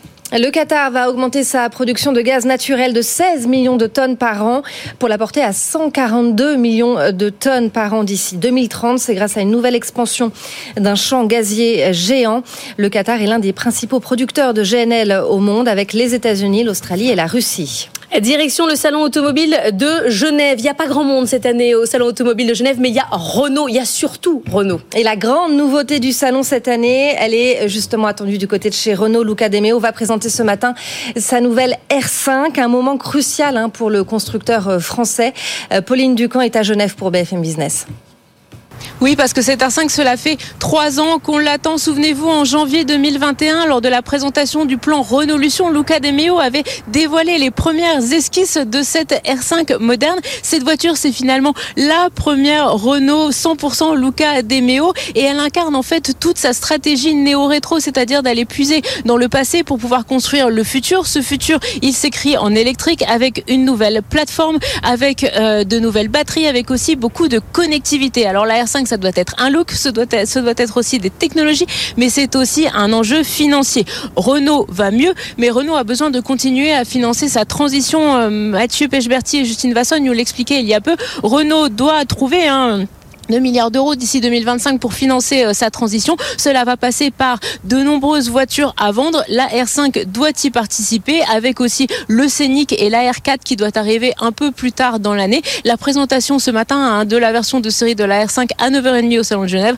revêt donc une importance cruciale pour le constructeur. Bon, pour l'instant, on la voit qu'en jaune poussin, mais j'imagine qu'il y aura d'autres couleurs. Espérons. Stéphanie, évidemment. Vous la préféreriez en une autre couleur. Nouvel Oui. épisode dans le dossier Casino. Le tribunal de commerce de Paris se prononce euh, aujourd'hui à 15h sur le plan de sauvetage accéléré du distributeur. Sauf surprise, il devrait le valider. Dans le cas contraire, le, le groupe risque la liquidation. C'est pourquoi les syndicats ont émis un avis défavorable, mais ne sont pas allés plus loin. Le feu vert du tribunal ouvrira la voie fin mars, début avril à la prise de contrôle de Casino par le consortium de repreneurs mené par Daniel Kretinsky. Les années se suivent mais ne se ressemblent pas du côté de CMA-CGM. Le groupe a publié vendredi ses résultats, des résultats en fort repli. Après un bénéfice net proche de zéro au quatrième trimestre, le profit chute à 3,6 milliards de dollars, très loin des 25 milliards annoncés un an plus tôt, Jean-Baptiste Huet. Après deux années de profit record, CMA-CGM retrouve des eaux plus agitées. 2023 a été l'année de la normalisation, le commerce mondial atone, les tensions géopolitiques ont pesé sur les résultats, les tarifs des conteneurs sont retombés entre 1000 et 3000 dollars contre 20 000 pendant la crise du Covid. Rodolphe Saadé, le patron de l'armateur, salue toutefois une performance solide. Pour 2024, c'est l'incertitude qui règne, le groupe reste prudent. Dans les mois qui viennent, de nombreux nouveaux navires vont venir étoffer les flottes mondiales, navires modernes, plus efficaces, moins gourmands en carburant. Ceci dit, cet afflux de bateaux pourrait faire ressurgir le spectre des surcapacités. Trop de bateaux, pas assez de marchandises. Pour garder l'équilibre, CMA-CGM compte s'appuyer sur sa deuxième jambe, la logistique très dynamique. Entrepôts, colis, transport de véhicules, gestion des ports. D'ailleurs, la Commission européenne vient tout juste de valider le rachat des activités de Bolloré Logistique par CMA-CGM, de quoi venir renforcer cette activité qui devrait permettre de traverser la tempête sans trop de dommages. Le fabricant de puces Broadcom s'apprête à vendre l'une de ses unités au fond de KKR. Il s'agit de son activité informatique qui permet aux utilisateurs d'accéder aux applications à partir de n'importe quel appareil. Montant de l'opération 3,8 milliards de dollars. La transaction pourrait être annoncée dès aujourd'hui. Et puis s'ouvre aujourd'hui le Mobile World Congress qui est en direct de Barcelone. L'émission spéciale de Tech Co, ça sera ce soir à partir de 20h. Invité Christelle Edman, la directrice générale d'Orange. 7h10, l'heure de la bourse. Et on retrouve Antoine Larigauderie depuis Euronext à Paris. Antoine, euh, quelle semaine La semaine dernière, c'était quoi? 7 records euh, en séance pour le CAC 40 et puis des records en clôture. On va peut-être se calmer un peu ce, ce- ce début de semaine. Oui, 7 records absolus euh, d'affilée la semaine dernière, quasiment 7% en un mois et encore des performances impeccables. 4 hein. hausses consécutives la semaine dernière et des volumes maintenant bien ancrés au-dessus des 3 milliards d'euros. Un score impeccable avec les entreprises en renfort, des résultats impressionnants qui arrivent à mettre complètement de côté toutes les interrogations qu'on peut avoir par ailleurs. Dégradation de la conjoncture marquée en Allemagne, l'inflation toujours tenace côté américain, rien n'y fait. On se consacre au monstre Nvidia par exemple, aux annonces des résultats et dividendes côté parisien. Il y a du soutien partout à ce niveau-là. Ça se détend un petit peu du côté des taux d'intérêt. Alors, comme Wall Street a donné des petits signaux de faiblesse en clôture vendredi, notamment le Nasdaq, on a l'impression que ça souffle un petit peu côté techno avec un Euronext Tech Leaders qui a terminé en baisse aussi vendredi, euh, que le climat est partagé en Asie. Bon, a priori, les 8000, ça va être un petit peu compliqué à très très court terme, mais on y est prêt hein, pour la semaine qui s'ouvre. Là, dans l'immédiat, on va sans doute avoir une toute petite note baissière ce matin à Paris, histoire de retrouver des supports au-dessus des 7900, mais aucun retournement de tendance marqué. Les 8000 sont à portée de main, plus que 0,65% de hausse et on y est. Et Antoine, euh, on ramollit pas, il y a encore des résultats hein, sur le CAC 40 notamment à suivre et puis des indices macro. Oui, même si ce sera un tout petit peu plus calme que les deux dernières semaines, mais on va avoir pas mal de choses. Un côté statistique, pas grand-chose aujourd'hui, euh, sinon les ventes dans l'immobilier neuf américain, peut-être, ce sera à 16h, mais pour le reste de la semaine, hein, pas mal de choses, pas mal d'indices de confiance de part et d'autre de l'Atlantique, les PMI européens en fin de semaine, euh, les euh, réserves fédérales euh, régionales qui publient leurs indices des directeurs d'achat aux États-Unis, deuxième estimation de la croissance américaine au dernier trimestre de l'année dernière aussi, ce sera mercredi, le gros chiffre de la semaine. L'inflation en France et en Allemagne aussi, à regarder de près, beaucoup de choses. Et puis, niveau entreprise, le CAC 40 va tranquillement finir ses publications. Reste à venir Bouygues, Edenred, Veolia, Saint-Gobain et pas mal d'autres choses aussi, Worldline, Valeo, FH, Air France KLM, Valour et on espère encore une fois des performances brillantes de quoi soutenir les indices. Merci Antoine, on se retrouve dans une heure. Tout de suite, c'est le débat d'Ose Daniel.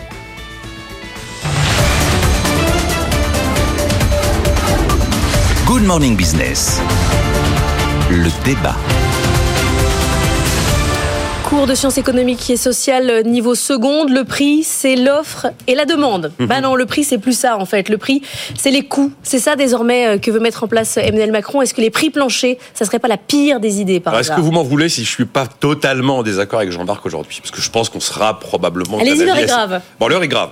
Euh, c'est vraiment typiquement la bonne idée, l'intuition de l'évidence. Mais bon sang, mais c'est bien sûr, mais pourquoi on l'a pas pensé plus tôt? Pourquoi on fait pas ça partout? Oui, il y a un problème de revenus chez les agriculteurs. Ça, c'est certain. mais moi, l'histoire des prix administrés, j'ai du mal à y croire. Alors pour quelle raison d'abord? Parlons de l'agriculture. Euh, le prix plancher. Alors c'est combien le prix plancher? L'éleveur en plaine, l'éleveur à la montagne, euh, le, celui qui produit du bœuf au nord ou au sud? Déjà, il faut déterminer le prix plancher. Quel va être le prix plancher? Pas simple. Ensuite, euh, prix plancher très bien. Moi, je vous prends le pari. Au bout de six mois, c'est le prix plafond. C'est-à-dire qu'en fait, euh, c'est le prix. Voilà, c'est le prix. Mm. Ça veut dire qu'en fait, tout le monde est enfermé dans un prix plancher. Et à la fin, c'est une sorte. Et on peut pas augmenter ses prix. Voilà, c'est une forme. C'est un appauvrissement généralisé, surtout si les prix mondiaux grimpent. Alors là, je vous raconte même pas. Troisième élément, euh, c'est le poison de l'exportation. La filière, c'est quand même le troisième excellent commercial de France, plus de 10 milliards d'euros. Si vous avez des prix planchers, c'est une perte de compétitivité. Et c'est même à la limite le tapis rouge pour les importations. Vous imaginez les cours mondiaux qui baissent mm. Allez, on peut dérouler le tapis rouge à l'importation. Il n'y a plus aucun problème, et plus aucun frein. Quatrième élément qui paye, bah, c'est le consommateur qui paye. On peut pas toujours vouloir du pouvoir d'achat, toujours vouloir des prix plus bas, euh, le revendiquer haut et fort pendant les, négociations commerciales à Bercy, et faire un système qui fait qu'automatiquement c'est c'est du pouvoir d'achat en moins pour le consommateur. Et puis cinquième élément qui fait que je n'y crois désespérément pas. Bon, mais très bien, les agriculteurs à qui le tour? À qui le tour maintenant Qui veut son, son, petit prix plancher Tout le monde va vouloir son prix plancher. C'est MACGM, pourquoi ils n'ont pas des, des, des, profits planchers? Puisqu'ils ont fait des très belles bah années, il y a année moins Mais voilà. Bon. Donc, pour toutes ces idées-là, enfin toutes ces raisons Il y a l'immobilier aussi qui peut avoir voilà, mais tout le monde, de se mettre dans la brèche. J'y crois pas. Les prix administrés, je pense que l'histoire nous a démontré que c'était quand même pas la solution.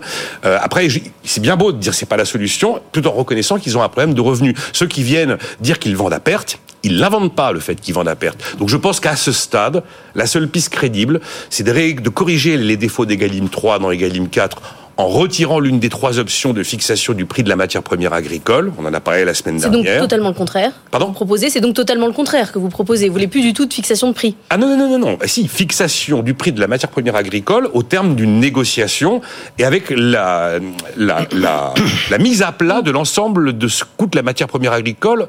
Et il faut rajouter à ça, à mon avis, ce qui n'existe pas dans Egalim 3, les coûts de production qui ne sont pas pris en cause.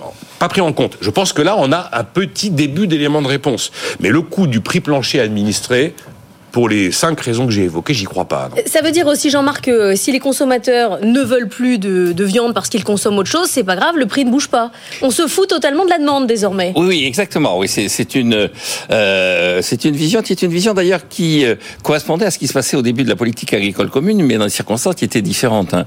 Euh, je peux faire tout de suite ma citation latine, c'est Mhm. nové, c'est non nova, c'est-à-dire on nous présente comme très nouveau et très imaginatif quelque chose qui existait déjà auparavant. Ça s'est présenté comme nouveau, mais c'est pas si nouveau que ça, parce que la politique agricole commune, elle était née en disant on va vous garantir un prix alors qui était un prix euh, plancher d'une certaine façon, et en disant si jamais il y a des importations, on mettra un droit de douane de façon à ce que le niveau de prix des importations soit égal à ce prix plancher. Mais la conséquence, c'est qu'on s'est retrouvé avec des stocks invraisemblables de production. Parce que la demande de lait. oui de lait et de beurre parce que la demande ne suivait pas. Et quand on avait déconnecté complètement l'offre et la demande effectivement on avait trop de production et on n'avait pas de demande. Et donc la demande était corrigée de nouveau par l'Union européenne qui consacrait des sommes de plus en plus importantes à absorber cette surproduction. Alors effectivement les gens qui avaient créé ça avaient été surpris parce que pendant des siècles ce qui caractérisait l'agriculture c'est que elle n'arrivait pas à suivre et à fournir à la demande. Ce qui caractérisait l'humanité pendant des siècles Nourrir le monde. Nourrir le monde, c'était plutôt la disette que la surproduction agricole. On- on- Il y avait tout, en permanence, et il y a encore pas mal de, de, de gens qui disent, écoutez, à la surface de la planète, il y a 9 à 10 millions de gens qui meurent ou qui souffrent de la faim. Et donc, pourquoi est-ce qu'on empêche les agriculteurs des zones qui sont les plus productives de produire? Alors la raison, c'est que effectivement, le- concrètement, le, le- ces, ces productions, ces surplus de production ne vont pas vers les gens qui sont en situation de, de disette, et donc ils s'accumulent. on- Et, et- et à la fin des fins, celui qui paie, c'est soit le contribuable au travers de la politique agricole commune, soit le consommateur au travers de prix qui ne correspondent pas à la réalité. Et donc, euh, je pense que la vraie réforme qu'il faut défendre, qu'il faudrait défendre, et je ne comprends pas que notre gouvernement ne le fasse pas, sont les réformes des années 90 qui ont associé et qui ont redéfini le rôle des agriculteurs. Vous êtes plus là pour répondre à la famine parce qu'il n'y a plus de famine en Europe. Vous êtes là pour répondre aux engagements et aux exigences de la protection de la nature. Vous voulez en faire des jardiniers. Voilà, donc l'expression on va passer de l'agriculteur au jardinier.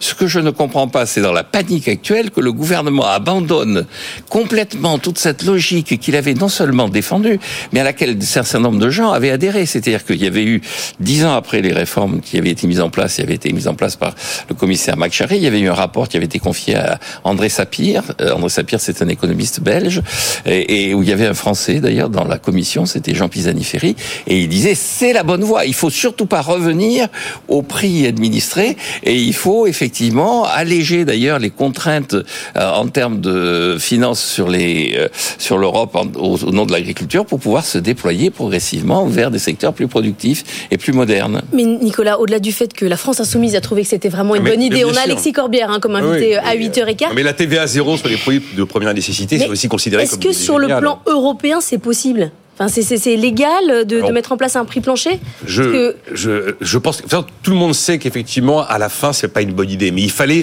si vous, non, mais d'abord sur le plan européen, je pense pas, euh, parce que chaque pays a sa spécificité, chaque pays va Ah Vous êtes pas défendre rendu avec la tomate son espagnole, hein. agriculture. Alors déjà que vous arrivez, vous aurez du mal à trouver un prix plancher entre le Nord et la Gironde. Euh, alors imaginez un prix plancher pour l'ensemble de l'Europe. Ça, j'y crois absolument pas. Je me mets aussi à la place du politique. Euh, quand, quand vous êtes entouré de gens qui sont un peu chauffés à blanc, ben, vous leur sortez la bonne idée. Mais vous croyez que c'est ça, c'est pour sortir humainement, Oui, euh, sans, euh, sans problème physique du salon de l'agriculture pas, On lance. euh, pas, pas au point de pas vouloir avoir un problème physique et de Ah se dire je vais me taper dessus si je sors pas le... et voilà. Si je sors pas les prix planchers, je ne sortirai pas de ce tel- salon de l'agriculture. ça a tellement le parfum de l'évidence qu'à ce moment-là on sort ce qui a le parfum de l'évidence. D'ailleurs vous avez le patron de Lidl qui dit moi ça fait 7 ans que je le propose et moi j'ai Il 5000 le contrats. fait, ouais. j'ai 5000 contrats qui fonctionnent très bien. Il est probable qu'il a 5000 contrats qui fonctionnent très bien. C'est pas un prix plancher national. Évidemment il vaut mieux dire euh, prix minimum garanti pour essayer de calmer tout le monde que leur expliquer t'es agriculteur tu seras jardinier. Parce que là je pense qu'à mon avis le message serait moins bien passé Ça, Restez là, ça fait Jean-Marc. 30 ans normalement qu'on le diffuse Oui, oui, ce message et donc il faudrait en faire véritablement une Mais réalité. la de ce FNSEA dit c'est du protectionnisme, ça marchera Absolument. pas. Vous avez la coopération agricole qui dit bah, c'est pas compliqué, on va faire un SMIC agricole. Enfin, voilà, même eux sont conscients que c'est pas la solution. Patron de Lidl qui sera avec nous euh, mercredi lors de la spéciale salon euh, de l'agriculture. Michel Biérot, absolument, euh, qui sera avec nous. On parlera aussi beaucoup d'innovation mercredi dans Good Morning Business. Merci à tous les deux. À demain. Nous, on va parler commerce en ligne. Good Morning Business. Business Today.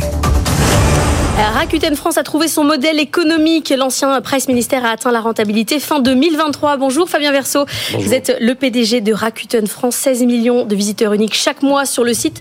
Vous êtes dans le top 5 France des sites de e-commerce. On revient de loin, on va pas refaire l'histoire. Mais aujourd'hui, ce qui marche chez vous, c'est le cashback. C'est le fait d'acheter et d'avoir un retour euh, sur son achat pour en faire euh, ce qu'on veut, le réinvestir ou se le virer sur son compte bancaire. On n'avait pas la culture pourtant en France du cashback. Moi, je l'utilise pas. Comment vous avez amené cette, euh, cette idée chez nous alors bonjour. Euh, Bonjour. écoutez, en fait, le, c'est le fruit de, de mes de mes déplacements professionnels hors euh, d'Europe. Euh, lorsque j'ai rejoint le groupe Rakuten il y a quelques années, j'ai passé pas mal de temps en Asie au Japon évidemment, et puis aux États-Unis, à observer quelles étaient les pratiques. Et je me suis rendu compte d'une chose, pourtant très simple, c'est que effectivement euh, la, la fidélisation, euh, ce qu'on appelle le cashback, cette pratique était ultra développée partout, faisait partie euh, des parcours d'achat de pratiquement tous les sites Ouais. Aussi bien en Amérique du Nord, encore une fois, qu'en Asie. Et en Europe, c'était pas le cas. Et donc, nous nous sommes dit à ce moment-là qu'il y avait une opportunité de prendre un positionnement euh, très fort et en proposant un système de fidélisation euh, d'un genre euh, nouveau, très liquide, très généreux, euh, pour pouvoir proposer euh, le même type d'expérience aux consommateurs et aux consommatrices français. Alors vous êtes une plateforme, vous vendez euh, tout un tas de, de- de produits, de l'électroménager, enfin c'est une plateforme classique, vous n'avez rien en propre, vous faites l'intermédiaire, mais qui paye du coup pour ce cashback? Vous dites qu'il faut que ça soit très généreux. Alors d'où vient le budget? Alors le budget, il est à 80% financé par nous-mêmes. D'accord? Nous avons un modèle économique, une organisation très lean. Euh, comme Ouais. on dit, c'est-à-dire que effectivement, vous l'avez rappelé, euh, nous sommes une société de technologie, euh, donc nous avons un modèle dit asset light, ce qui nous permet d'avoir euh, des coûts d'exploitation maîtrisés et raisonnables par rapport à d'autres modèles e-commerce. Et donc finalement, ces économies sur les charges opérationnelles, Ouais. nous les réinjectons dans le pouvoir d'achat donné aux clients. Ça, c'est la première chose. Et ensuite, nous offrons la possibilité aux commerçants de participer à cette générosité, d'abonder le programme dans une logique d'acquisition client, dans une logique de développement des ventes. Donc c'est une opportunité média pour eux, je dirais. Pour vous, ça fait partie d'un budget marketing en fait. C'est 70% de notre budget marketing en. France. C'est peut-être aussi pour cela euh, que vous nous voyez euh, peu à la télévision ou à la radio, notamment parce que nous avons fait le choix d'engager la majorité de nos ressources marketing dans le fait de rendre du pouvoir d'achat à nos membres. Donc ça marche, il y a un système d'ambassadeurs et après vous, vous voyez clairement que celui qui a commencé avec le cashback, il se fidélise, il revient euh, article par article et il gagne combien en moyenne? Alors oui, c'est c'est un, il y a un effet extrêmement euh, vertueux que l'on a pu euh, observer dans d'autres géographies, encore une Ouais. fois, que l'on constate en France également. Le pouvoir d'achat moyen, il est rendu aux membres, il est de 900 euros aujourd'hui en moyenne sur la Mmh. plateforme. Sur un sachant an. que sur un an, absolument, sachant que ça va de 400 euros pour les mal, utilisateurs ouais. les moins actifs jusqu'à 1300 euros pour les membres dits platinum, c'est-à-dire ceux qui achètent le plus souvent sur la plateforme. Et ces membres-là euh, achètent en moyenne une fois par semaine.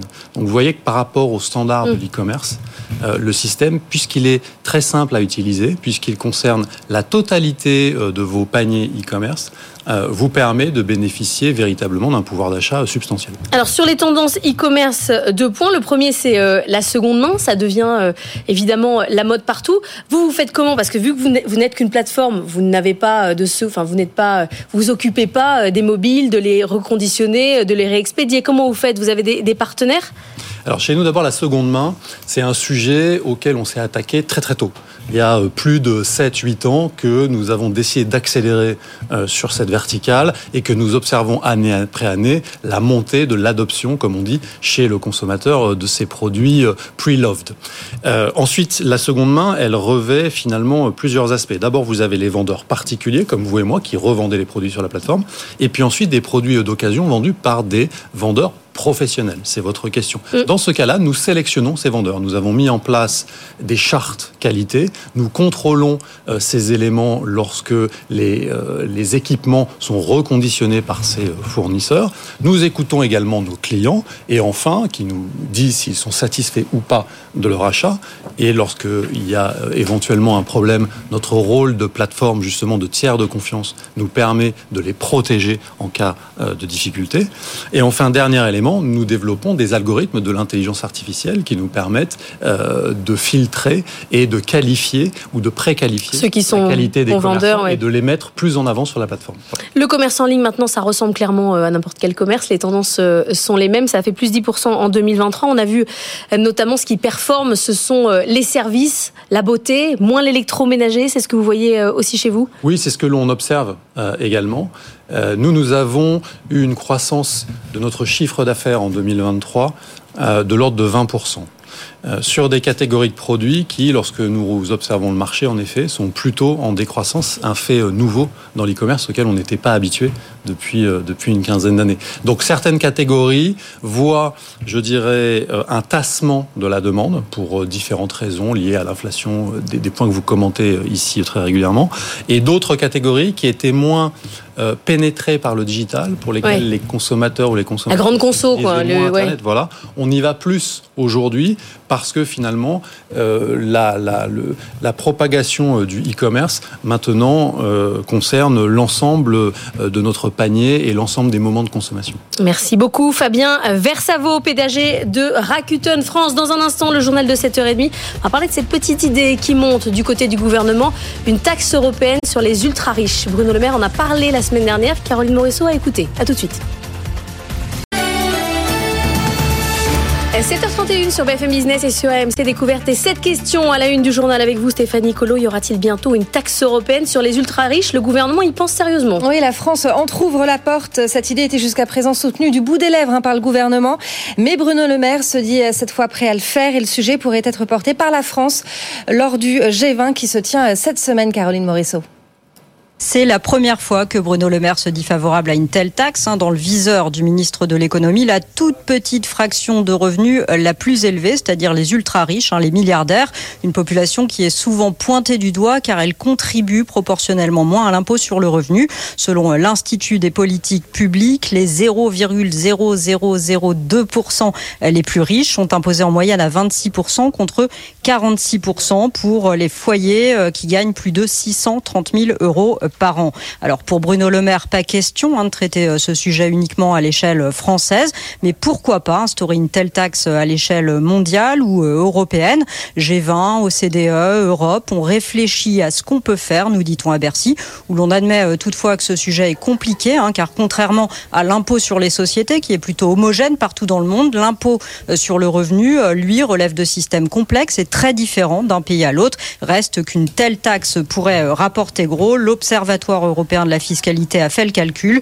Un impôt de 2% sur le patrimoine des milliardaires pourrait rapporter 40 milliards d'euros rien qu'à l'Europe. Et on va reparler de la structuration des patrimoines des ultra-riches avec Laurent Bach, qui est co-directeur du pôle entreprise à l'Institut des politiques publiques à 7h45. Et puis euh, Stéphanie, il y en a un qui trouve que c'est plutôt une bonne idée, c'est Pascal, Pascal Saint-Amand. Oui, c'est lui qui était à l'initiative de l'impôt minimum mondial euh, de 15% sur les multinationales. Il avait été mis en place l'année dernière. Et pour l'ancien directeur fiscal de l'OCDE, aujourd'hui associé chez Brunswick, Paris a tout intérêt euh, à faire adopter cette taxe, même s'il le concède, hein, ça va être difficile. On l'écoute. C'est très difficile sur les personnes physiques. Il y a plein de pays qui taxent rien. Même en Europe, vous avez des pays qui vont exonérer les plus-values. Hein, la Belgique, par exemple. Donc la taxation du capital est très inégale selon les pays. Mais est-ce que on a besoin de le faire? Je pense que oui. On peut constater que le revenu des gens les plus riches, en fait, ces revenus sont taxés à un taux qui est inférieur aux classes moyennes. Et donc, il y a un problème. Et il y a, une sorte de niche euh, qu'il faudrait traiter, y compris en France, même si la France est la championne du monde de la fiscalité. Sur ce type de revenus, en réalité, on n'est pas forcément euh, dans des niveaux d'imposition très élevés. Euh, et, et la France a intérêt à ce que le reste du monde le fasse. On est, hélas, les champions du monde de la fiscalité. mais On a pu entendre de la part de Bruno Le Maire qu'il y avait une petite inquiétude de ne pas taper trop fort. Alors ce matin, c'est un peu une matinée pour faire plaisir à la France insoumise, parce que cette question de la taxe sur les ultra-riches, évidemment, ça fait plaisir à la France insoumise. Et puis les prix planchers, on en reparlera dans un instant dans le journal aussi. Notre invité à 8h15, c'est Alexis Corbière, député France insoumise, bien sûr. Aux États-Unis, Donald Trump remporte une nouvelle victoire face à Nikki Haley. L'ancien président a engrangé 60% des voix en Caroline du Sud, le fief de sa rivale. Et malgré ce nouvel échec, Nikki Haley refuse de jeter l'éponge et maintient sa candidature au moins jusqu'au Super Tuesday le 5 mars mars prochain. Elle espère être un recours en cas de condamnation de Donald Trump. Le premier procès du républicain débute dans un mois à New York. Les pays membres de l'OMC se réunissent à partir d'aujourd'hui. C'est à Abu Dhabi. Et cette nuit, ils ont formalisé un accord dont l'objectif est de faciliter les investissements internationaux avec moins de bureaucratie et plus de transparence à la clé. Ça vise les pays les plus pauvres. L'accord a été signé par une centaine de pays, dont la Chine et l'Union européenne. Les États-Unis, eux, n'y ont pas pris part. Les enjeux de cette réunion de l'OMC, on y revient dans le détail juste après ce journal dans Le Monde qui bouge avec Benahouda Abdedaïm. Réunion au sommet aujourd'hui à Paris, réunion des sommets des soutiens européens de l'Ukraine. Emmanuel Macron a invité ses homologues européens à l'Elysée pour une réunion de travail. L'objectif est d'apporter un soutien plus efficace à l'Ukraine et de montrer à Vladimir Poutine la détermination des alliés de Kiev. Hier, Volodymyr Zelensky a averti les Occidentaux la victoire face à la Russie dépend de vous. Deux ans après le début de la guerre, le président ukrainien attend de nouvelles livraisons d'armes et de munitions, alors que le Congrès américain doit encore valider une aide de 60 milliards de dollars, actuellement bloquée par les républicains. Le salon de l'agriculture, on y revient et ces annonces d'Emmanuel Macron euh, pour faire, euh, pour faire tomber hein, la grogne des agriculteurs, il a fait euh, quelques annonces surprenantes. Et parmi elles, un plan de trésorerie d'urgence, la mise en place d'un système de prix plancher ou encore la loi Egalim au niveau européen avec dans le viseur les grandes centrales d'achat européennes qui permettent aujourd'hui de contourner les lois Egalim. Une proposition irréaliste pour Jordan Bardella, le président du Rassemblement national, s'exprimait depuis le salon d'agriculture hier. Sur l'idée d'une loi Egalim au niveau européen, c'est une chimère. C'est autant chimérique que le SMIC européen. Parce que penser qu'on va réussir à mettre sur le même plan d'égalité les productions françaises avec des productions polonaises ou ukrainiennes, c'est une folie. Et ça sera systématiquement la course au moins 10 ans. Parce que faire un égalim européen avec les marchés polonais ou avec les marchés ukrainiens, ça sous-entend euh, des prix polonais ou euh, des prix ukrainiens. Donc la France doit être capable de défendre ses intérêts et de faire entendre eh bien, euh, la voix d'un prix qui rémunère lorsque cela est nécessaire et charge à l'État d'intervenir lorsque la distorsion de concurrence est trop importante. On ça tombe bien, un conseil des ministres de l'agriculture européen qui se tient euh, aujourd'hui. Nouvel épisode dans le dossier euh, Casino. Le tribunal de commerce de Paris se prononce aujourd'hui à 15h sur le plan de sauvetage accéléré du distributeur. Et sauf surprise, il devrait le valider et permettre au consortium de repreneurs mené par Daniel Kretinsky de prendre le contrôle de Casino. Dans le cas contraire, le groupe risque la liquidation. C'est pourquoi les syndicats ont émis un avis défavorable, mais ne sont pas allés plus loin. Jean Pastor, le porte-parole de l'intersyndicale CGT, craint des suppressions de postes et le démantèlement du groupe. On l'écoute. Y a la cession des magasins, automatiquement le siège sera obsolète puisqu'il est, au service des magasins et des entrepôts. Si les entrepôts et les magasins sont vendus, le siège est impacté de fait. Personne n'imagine que Daniel Kritensky va payer des salariés à rester à la maison à rien faire. Il va pas rester grand-chose du groupe et le groupe Casino, même dans le format nouveau qu'on va connaître bientôt, il ne restera plus grand-chose. Dans 3-4 ans, il aura tout vendu c'est qu'un projet financier, au détriment des salariés, bien entendu. 7h37, c'est l'heure de retrouver Benaouda Abdedaïm. Good Morning Business, le monde qui bouge. Benahouda, on va parler euh, agriculture ensemble, mais on va parler de l'Inde, du nord de l'Inde. Le mouvement paysan s'appuie sur des étudiants pour poursuivre et amplifier sa mobilisation. Est-ce que c'est une nouvelle phase de la protestation agricole indienne? Oui, depuis, euh, depuis deux semaines maintenant, les manifestations paysannes autour de la capitale visent à obtenir la garantie légale de récolte à un prix minimum de soutien, un prix plancher. Donc, autre revendication, une annulation des remboursements de prêts et une pension universelle à partir de 60 ans. Euh, il y a eu quatre cycles de négociation sans que rien de concret n'aboutisse en fait. Le gouvernement est disposé à étendre les garanties à certaines productions, mais pas à toutes. La dernière offre porte sur cinq cultures avec des contrats de cinq ans. Cela reste insuffisant aux yeux des négociateurs agricoles. La mobilisation s'est durcie par endroits depuis le décès mercredi dernier d'un agriculteur de 22 ans dans des échauffourées avec les forces de l'ordre. Son cortège tenait à rejoindre New Delhi. Ce sont des milliers d'autres jeunes qui aident les protestataires à poursuivre le mouvement. Ils se chargent d'abord de la logistique et euh, ce sont souvent des étudiants dont le cursus, n'a pas grand-chose à voir en fait avec l'agronomie. L'un d'eux juge qu'il en va de la sauvegarde de l'économie agraire de l'ensemble du pays, mais certaines analyses euh, en Inde insistent plutôt sur le caractère très régional de l'agitation agricole dans le Punjab et l'Ariana, dans le nord du pays donc. Euh, le directeur de la recherche d'un gestionnaire d'actifs indien relève que ces deux États ont énormément bénéficié, je cite, du programme public de prix plancher pour le riz et pour le blé.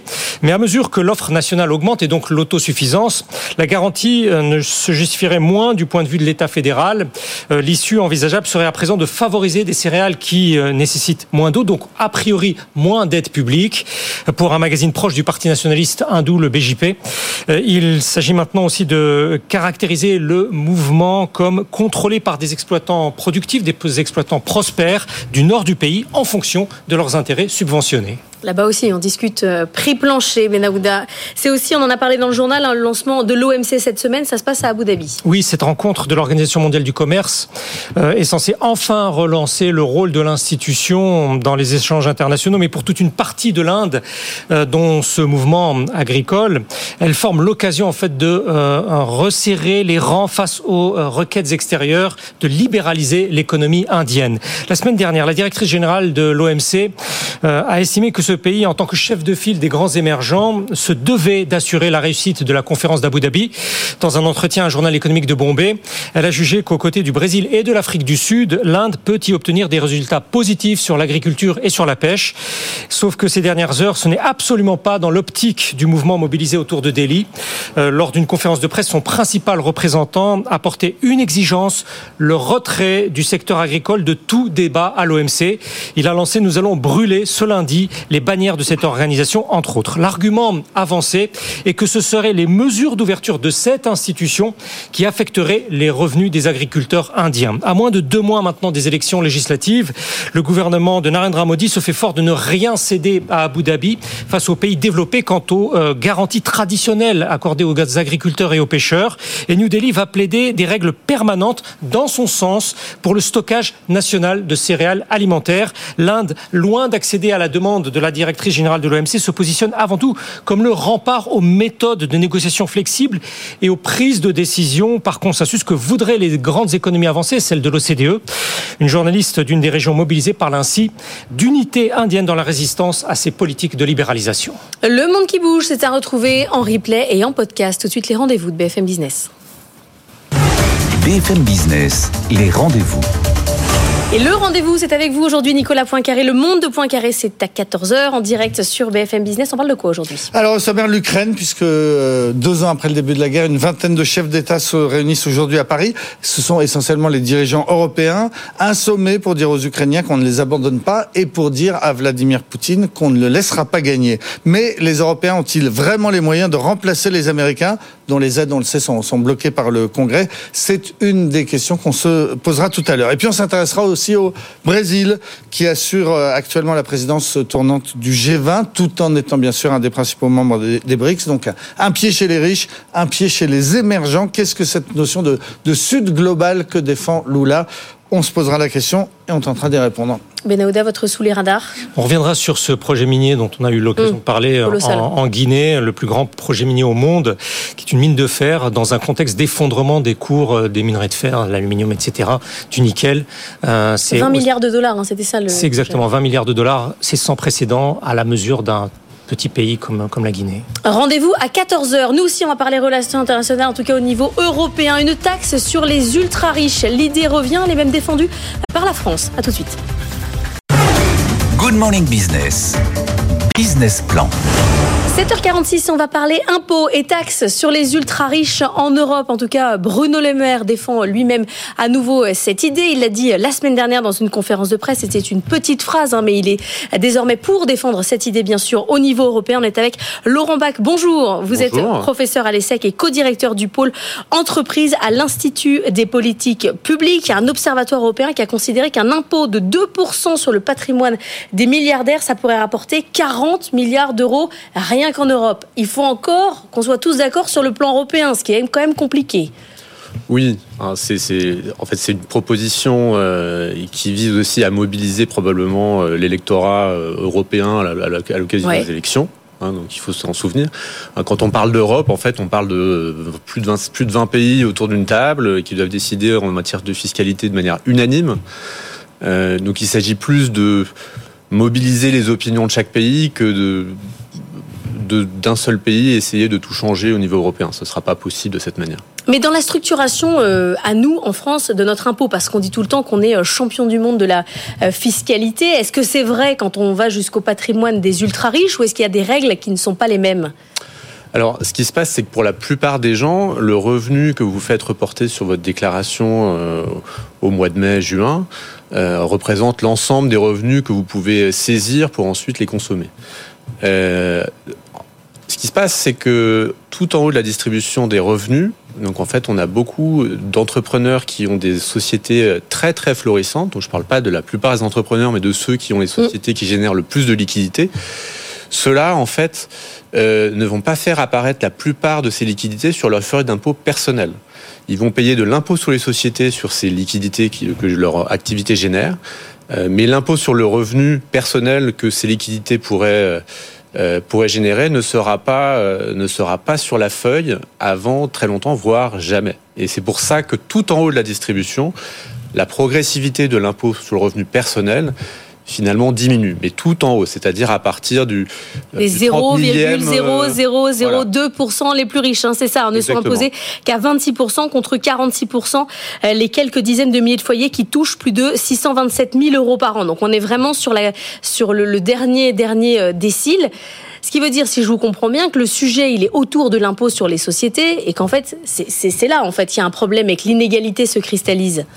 Oui, en fait, l'impôt sur les sociétés, c'est de fait l'impôt sur le revenu de, des personnes euh, très très riches, des entrepreneurs particulièrement riches. Hein, pour, pour les autres, en fait, l'impôt sur les sociétés n'est pas très important, mais pour cela, il est important. Donc, toutes les discussions qui ont lieu sur l'impôt sur les sociétés ont un impact important sur la progressivité de notre système fiscal.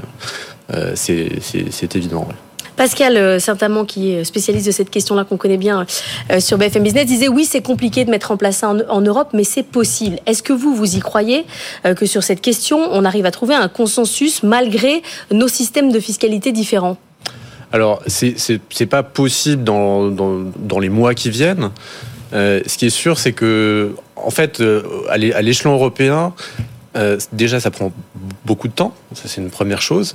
Euh, il ne s'agit pas d'essayer de convaincre euh, de sa propre table française l'ensemble des autres pays européens. en fait, il faut que les opinions soient mobilisées dans chacun des pays. Il faut jauger justement de l'importance du sujet dont on parle aujourd'hui dans les opinions de, de chacun de ces pays. C'est quelque chose qui peut monter. Euh, peut-être que pour l'instant c'est surtout quelque chose qui monte en France, mais vous n'avez pas l'impression qu'ailleurs on a ces mêmes débats, c'est franco-français, ça monte pas en. En fait, le, système dont on vient de parler, euh, qui permet euh, aux entrepreneurs les, plus riches d'éviter de payer beaucoup d'impôts sur le revenu personnel, existe dans tous les autres pays européens.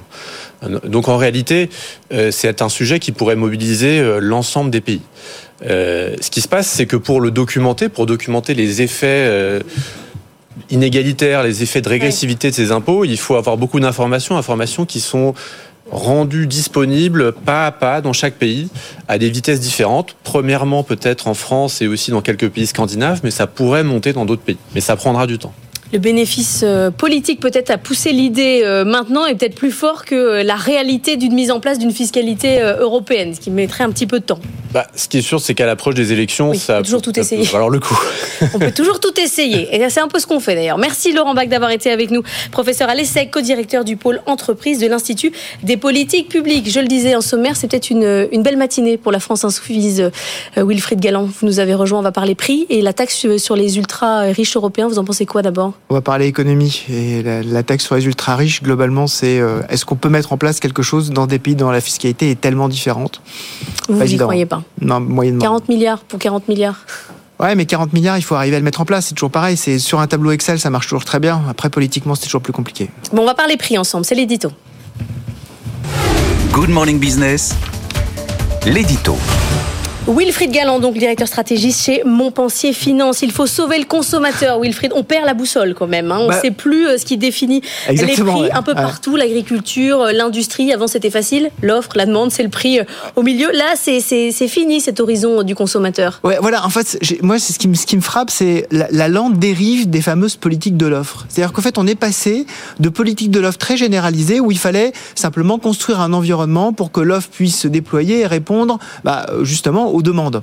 Et là maintenant, on est passé à complètement autre chose. On est passé à une politique quasiment uniquement de l'offre partout, en perdant de vue le consommateur. Alors c'est vrai qu'il y a des raisons pour ça. On sait que dans les dernières années, depuis la crise sanitaire, en fait, toutes les crises économiques ont été générés par des problématiques de l'offre. Et Mario Draghi, qui a été euh, en charge par euh, euh, l'Union européenne en tant qu'ancien président de, la BCE, de construire une stratégie économique pour l'Union européenne, a prononcé un discours à Washington il y a 15 jours qui expliquait très clairement qu'en fait maintenant le problème c'est plus la demande, le problème c'est les ruptures en termes d'offres. Et effectivement, on voit ruptures en termes sanitaires, on a eu des ruptures sur les chaînes de valeur qui ont fait mm. exploser les, les produits après la crise sanitaire, on a eu des ruptures sur la crise énergétique, on a aujourd'hui des sujets sur euh, Taïwan, on a des sujets sur euh, en permanence la, mer Rouge. Donc véritablement, on a ce sujet-là euh, et effectivement, il faut s'en occuper parce que ce sont des problématiques qui sont des problématiques aujourd'hui de rupture.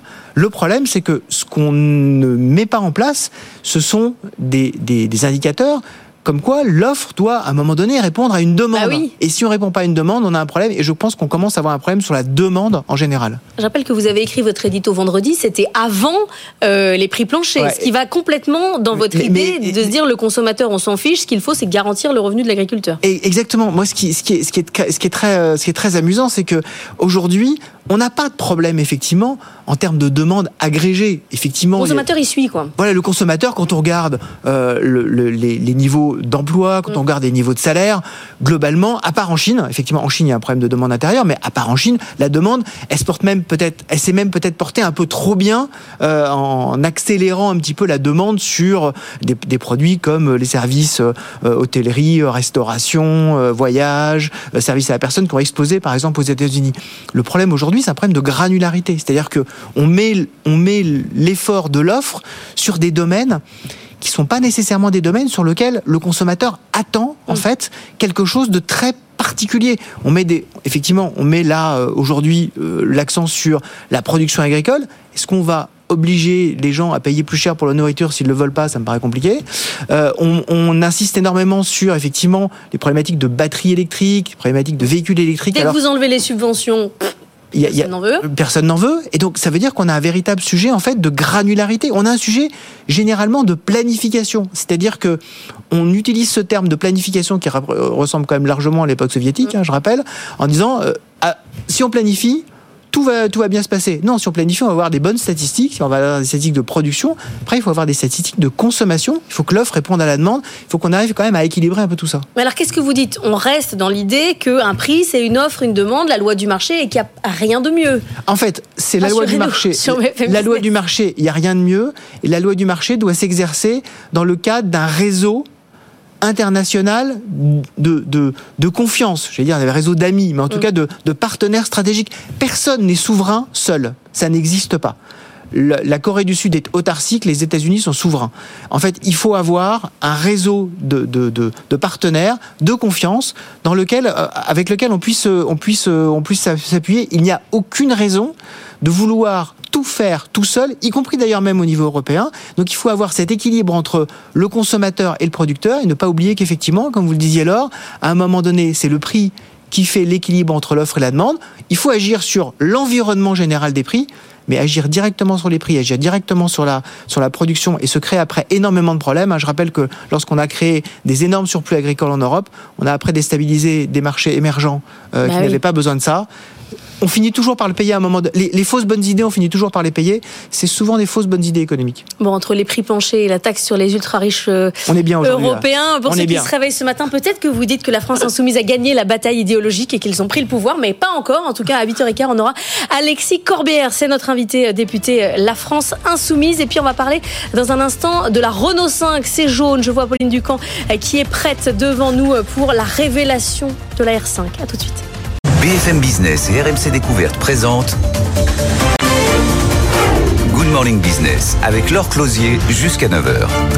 8h pile sur BFM Business et sur RMC Découverte. Bienvenue si vous nous rejoignez, c'est la matinale de l'économie qui continue. On est ensemble et en direct jusqu'à 9h. De la visite mouvementée du président de la République au Salon de l'Agriculture est sortie une proposition étonnante, celle des prix planchers. Les prix agricoles ne doivent plus être le reflet de l'offre et de la demande, mais le reflet des coûts des producteurs. Est-ce que ça ne serait pas la pire des idées? En tout cas, c'est la question qu'on va poser à Alexis Corbière, député LFI de Seine-Saint-Denis. C'est notre invité dans un quart d'heure et il est plutôt content.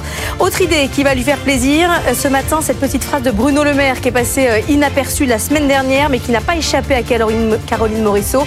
La France est favorable à une taxe européenne sur les ultra-riches. Tous les détails à 8h30. Et puis, euh, BFM Business est à Genève pour vous faire la sortie événement, celle de la nouvelle R5.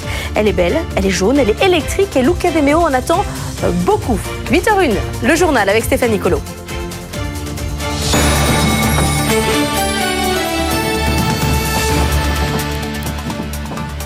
Et on commence avec le salon de l'agriculture, Stéphanie, et puis euh, cette visite d'Emmanuel Macron euh, très chahutée samedi. Emmanuel Macron a une nouvelle fois fait des concessions pour calmer la grogne agricole. Parmi elles, la mise en place d'un système de prix plancher, euh, Nathan Cocampo. Oui, un prix en dessous duquel l'industriel et le distributeur ne pourront pas descendre. Une réflexion par filière et qui reposerait sur l'indicateur de coût de production agricole déjà mis en place dans le cadre des lois EGalim. Cet indicateur est une évaluation du coût de production du lait, des fruits, de la viande, mais certaines filières ne l'ont pas encore défini. La mesure d'aujourd'hui, aujourd'hui proposée par le président, avait été écartée il y a quelques semaines par le ministre de l'Agriculture.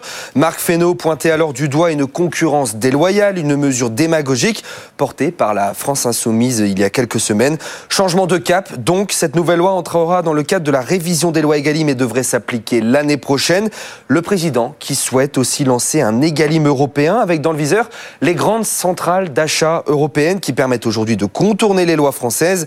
À très court terme, Emmanuel Macron a aussi annoncé un plan de trésorerie d'urgence pour les exploitations agricoles en difficulté.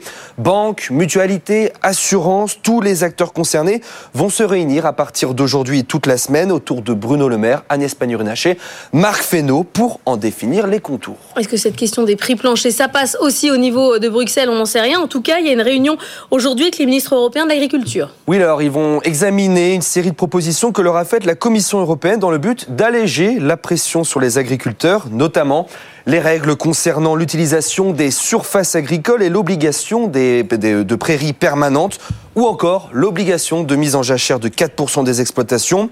L'UE a aussi entendu les demandes de simplification administrative et propose entre autres de réduire de 50% les contrôles qu'effectuent les administrations de chaque pays sur les exploitations. Enfin, sur l'afflux massif des produits ukrainiens, la Commission propose des mécanismes de sauvegarde en cas de perturbations importantes sur le marché. Pour les volailles, les œufs, le sucre, elle prévoit de réimposer des droits de douane si les importations dépassent les volumes moyens importés en 2022-2023. Merci Nathan. Euh, c'est en tout cas un signal envoyé au secteur. Emmanuel Macron devrait désigner Valérie Ayer comme tête de liste de la majorité pour les élections européennes.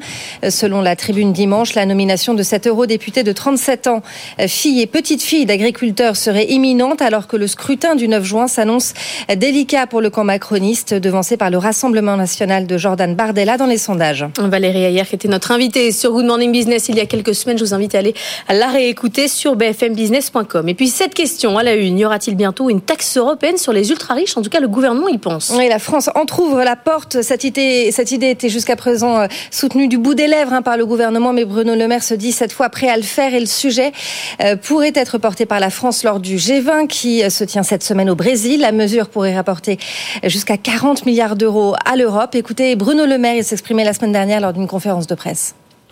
Nous sommes tout à fait prêts au niveau européen à regarder comment pourrait être mis en place un impôt minimal à l'impôt sur le revenu pour les revenus, la toute petite fraction de revenus la plus élevée. Et on en reparle bien sûr avec Alexis Corbière de la France Insoumise. On parlera des prix planchers, on parlera euh, de la taxe super riche. Euh, on verra s'il va passer un bon week-end avec tout ça. Aux États-Unis, Donald Trump prend le large face à Nikki Haley. L'ancien président a remporté samedi la primaire républicaine en Caroline du Sud avec près de 60% des voix. Malgré ce nouvel échec, qui plus est, euh, sur ses terres, sa rivale Nikki Haley refuse de jeter l'éponge. On retrouve Antoine Lara à Washington. Oui, les scrutins se suivent et se ressemblent pour le bulldozer Donald Trump. L'ancien président a une nouvelle fois ce week-end remporté une large victoire. Rien ni personne ne semble en mesure de freiner sa course à l'investiture. Trump d'ailleurs se projette déjà dans l'étape d'après, c'est-à-dire l'élection présidentielle du 5 novembre. Devant ses partisans samedi soir, Trump dit qu'il va virer Biden de la Maison Blanche. Façon très claire pour lui de montrer que cette primaire n'est plus qu'une simple formalité et que le seul match qui compte désormais, c'est ce match retour face à Joe Biden. Alors pour Nikki Haley, sa rivale, c'est un nouvel échec. Cette fois, elle a même été battue chez elle en Caroline du Sud. Mais pour le moment, elle refuse de jeter l'éponge. Est assure qu'elle maintiendra sa candidature au moins jusqu'au Super Tuesday, le 5 mars. Ce jour-là, 15 États vont voter en même temps pour la primaire. Nikki Haley s'accroche. Elle espère notamment être un recours en cas de condamnation de Donald Trump. Alors on verra combien de temps elle peut encore tenir. Euh, hier, elle a perdu le soutien de l'un de ses plus gros donateurs. C'est un coup euh, très dur parce que sans argent pour financer sa campagne, elle pourrait rapidement être contrainte de quitter la course. Antoine Lard à Washington. Le Qatar va augmenter sa production de gaz naturel de 16 millions de tonnes par an pour la porter à 142 millions euh, de tonnes par an d'ici 2030. C'est grâce à une nouvelle expansion d'un champ gazier géant. Le Qatar est l'un des principaux producteurs de GNL au monde avec les États-Unis, l'Australie et la Russie. Allez, direction le salon automobile de Genève qui ouvre ses portes aujourd'hui pour une semaine. La grande nouveauté du salon, c'est cette R5, celle de Renault. Je vois avec vous, Pauline Ducamp, beaucoup, beaucoup, beaucoup de jaune. C'est parti, on va pas tarder euh, à enlever la bâche. Absolument. Là, alors c'est l'effervescence sur le stand. On a plusieurs R5 bâchés. Il y a beaucoup de constructions avec des 5 partout. Parce que le lancement de ce modèle, eh bien, en fait, on l'attend depuis trois ans. Souvenez-vous, janvier 2021, Luca De Meo présente sa Renaulution, son plan de transformation en profondeur du constructeur. Et le véhicule qui l'incarne, eh bien, c'est la R5. C'est donc finalement le premier véhicule 100% Demeo chez Renault. Il valide ce style rétro-futuriste, c'est-à-dire de puiser dans le passé pour construire le futur. Le futur, c'est un futur électrique, bien entendu, une nouvelle plateforme, nouvelle batterie, beaucoup de connectivité. Alors, s'il y a un look, s'il y a aussi des technologies, il y a également un enjeu financier, puisque certes, Renault va mieux, mais Renault a besoin d'argent pour financer euh, sa transition vers un constructeur 100% électrique. Justine Vassogne et Mathieu Pechberti nous le rappelaient il y a quelques semaines. Après 2025, avec l'abandon de l'introduction en bourse d'Ampère, eh bien, Renault aura besoin d'entre 1 milliard et demi et 2 milliards d'euros, eh bien la R5 doit permettre de faire rentrer euh, de l'argent euh, dans les caisses à côté d'autres modèles, hein, euh, le Scénic, la Renault 4. Ce lancement est donc un lancement crucial. Rendez-vous à 9h30 sur le stand Renault au Salon de Genève. C'est bien sûr Demeo qui va la dévoiler. Pauline, il y a quand même une question qu'on se pose depuis ce matin avec Stéphanie Colo. Il n'y aura pas que des modèles jaunes. Non, il y en a aussi des vertes, il y en a aussi des bleus et on nous promet même peut-être à un moment une rouge. On verra ça tout à l'heure. D'accord, rien de très discret quand même. Merci beaucoup Pauline depuis le salon de Genève. Un nouvel épisode dans le dossier Casino. Le tribunal de commerce de Paris se prononce aujourd'hui à 15h sur le plan de sauvetage accéléré du distributeur. Sauf surprise, il devrait le valider. Dans le cas contraire, le groupe risque la liquidation. C'est pourquoi les syndicats ont émis un avis défavorable mais ne sont pas allés plus loin. Le feu vert du tribunal ouvrira la voie fin mars début avril à la prise de contrôle de Casino euh, par le consortium de repreneurs mené par Daniel Kretinsky. Les années se suivent et ne se ressemblent pas pour euh, CMA CGM. Le groupe a publié en fin de semaine euh, des résultats en fort repli. Après un bénéfice net proche de zéro au quatrième trimestre, le profit chute à 3,6 milliards de dollars sur l'année, très loin des 25 milliards annoncés un an plus tôt, Jean-Baptiste Huet. Après deux années de profit record, CMA-CGM retrouve des eaux plus agitées. 2023 a été l'année de la normalisation, le commerce mondial atone, les tensions géopolitiques ont pesé sur les résultats, les tarifs des conteneurs sont retombés entre 1000 et 3000 dollars contre 20 000 pendant la crise du Covid. Rodolphe Saadé, le patron de l'armateur, salue toutefois une performance solide. Pour 2024, c'est l'incertitude qui règne, le groupe reste prudent. Dans les mois qui viennent, de nombreux nouveaux navires vont venir étoffer les flottes mondiales. Navires modernes, plus efficaces, moins gourmands en carburant. Ceci dit, cet afflux de bateaux pourrait faire ressurgir le spectre des surcapacités. Trop de bateaux, pas assez de marchandises. Pour garder l'équilibre, CMA-CGM compte s'appuyer sur sa deuxième jambe, la logistique très dynamique, entrepôt, colis, transport de véhicules, gestion des ports.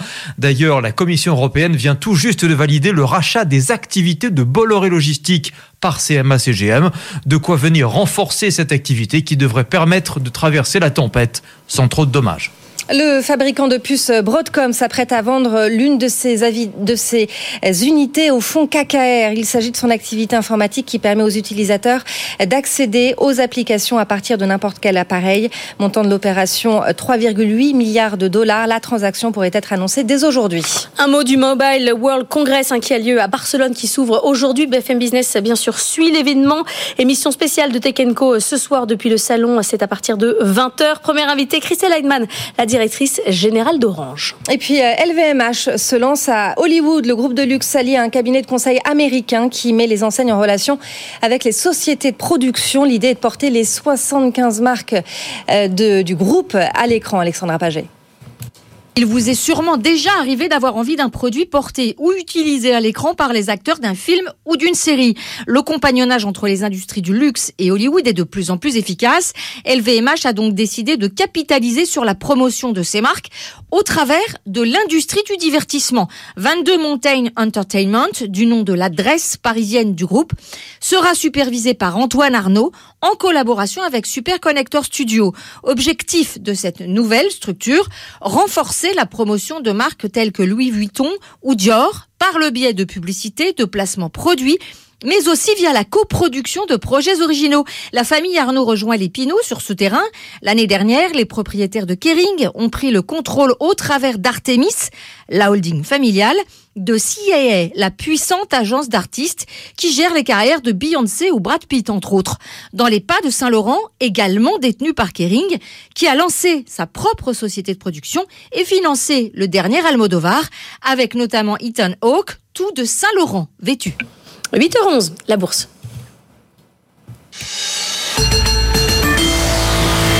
Et on retrouve Antoine Larigauderie depuis Euronext à Paris. Antoine, on va peut-être euh, se calmer un peu après la, semaine qu'on a passée, notamment sur le CAC 40. Sans doute, hein, parce qu'on sort d'un score euh, absolument incroyable avec 4 euh, séances de hausse sur 5, avec 7% euh, de gagnés sur le dernier mois de, bourse écoulée et 7 records absolus en cours de semaine hein, sur, sur la semaine précédente. Donc oui, effectivement, on a plusieurs indicateurs techniques qui nous prouvent que le marché a besoin de souffler un petit peu, mais pas tant que ça finalement. Si on regarde les signaux d'avant-marché, on est sur un recul de 0,1% seulement. Donc histoire de trouver du côté des 7940, 7950 quelques support, mais euh, l'objectif, il est toujours d'aller chercher les 8000 points. Ça, ça reste clair et net, et l'objectif est dans toutes les têtes depuis la semaine dernière.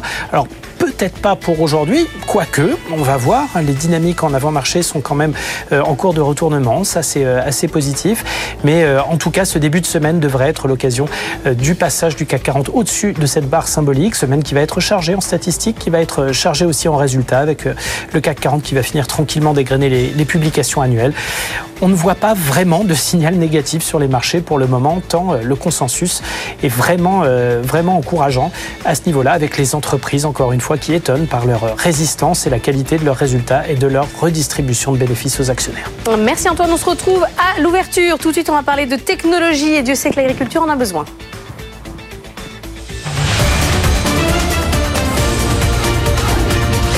Good Morning Business. Culture Geek. Et avec vous, Anthony Morel, ce matin, on parle des fermes verticales. Alors, c'est pas nouveau, ça fait quand même des années qu'on en parle sur BFM Business. Mais là, on a quelques stars, et notamment des stars françaises. Absolument. On peut citer quelques-uns des pionniers euh, du secteur, comme Future Gaia, euh, ou encore, euh, ou encore, Jungle. ou encore Jungle, évidemment. Jungle, c'est, je voulais vous parler d'eux parce que ils opèrent maintenant la plus grande ferme verticale de France. Ça se passe du côté de Château-Thierry, donc on est dans les Hauts-de-France. Les fermes verticales, c'est un spectacle assez spectaculaire. C'est-à-dire, c'est un, c'est, c'est- c'est un entrepôt de 4000 mètres carrés avec, à perte de vue, des étagères métalliques les unes au-dessus des autres où poussent des plantes aromatiques, du basilic, des fruits, des légumes, des tomates, des fraises, enfin peu importe. Le tout dans un environnement complètement contrôlé technologiquement. Donc il n'y a pas de, de lumière, vous êtes en intérieur évidemment, remplacé par ce qu'on appelle des LED horticoles. Donc ce sont des lumières bleu-violettes euh, qui vont reproduire euh, les cycles du soleil et euh, la photosynthèse pour optimiser la pousse des plantes. On va utiliser aussi des technologies qui vont permettre d'acheminer de l'eau et des nutriments précisément sur les racines là où on en a besoin. On n'a même plus besoin de terre, on est en hydroponie. On va mesurer avec des systèmes électroniques euh, l'humidité, le taux de CO2, euh, la température et à partir de tout ça, eh bien, on va optimiser la pousse des végétaux et le résultat, eh c'est qu'on obtient des euh, fraises, des tomates, des fruits, des légumes qui ont un goût et qui ont des capacités nutritives, des qualités nutritionnelles qui sont équivalentes à ceux qui poussent en pleine terre. Alors évidemment, là, il n'y a pas de question de, de souffrance de la salade qui n'a pas vu la lumière. C'est pas comme avec les poulets ou les poussins, mais quand même, une salade qui n'a pas vu la lumière, ça a le même goût, c'est pareil? Oui, ça a le même goût, c'est pareil. Alors c'est vrai qu'il y a une barrière psychologique, même si je pense que beaucoup de gens mangent des fruits et légumes issus de ces Mm. fermes verticales sans Parce même le c'est déjà savoir. commercialisé, parce que hein. c'est déjà commercialisé. Il y a même des grandes alliances entre certaines de ces startups et des euh, grands groupes de distribution.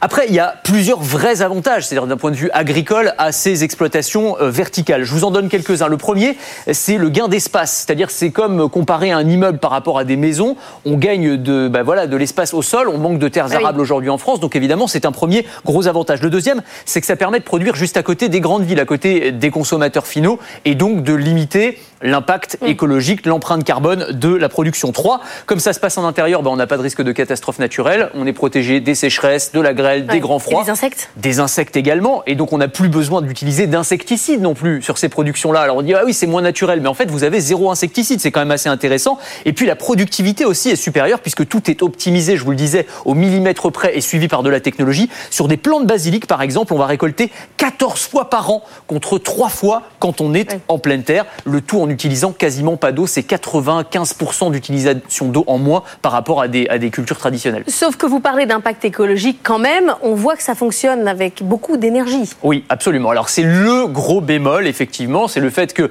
bah, on utilise ces fameuses ampoules pour remplacer le soleil. Ça, c'est pas très écologique. En pleine crise énergétique, évidemment, ça représente un coût qui est massif, et c'est ce qui explique d'ailleurs en partie qu'un certain nombre de ces startups, et notamment le géant du secteur qui s'appelle Aerofarm, c'est une grande entreprise américaine sur lequel reposaient beaucoup de promesses, eh bien, est finalement fait faillite. Ça n'empêche pas les projets de se multiplier et des projets complètement dingues, euh, comme la plus grande ferme verticale du monde qui a ouvert ses portes à Dubaï récemment. Là, on parle quand même d'un million de kilos de légumes par an en plein désert avec très peu d'eau. Au Japon, on a des fermes verticales qui sont exploitées par Panasonic, par Toshiba, c'est-à-dire des géants de l'électronique, parce que finalement, on se rend compte que produire des salades et produire de l'électronique de précision, c'est pas si différent en termes de minutie technologique. On en est quasiment là. Merci beaucoup Anthony Morel, spécial Salon de l'Agriculture. Ça sera mercredi. On parlera euh, beaucoup d'innovation euh, ensemble depuis le Salon de l'Agriculture.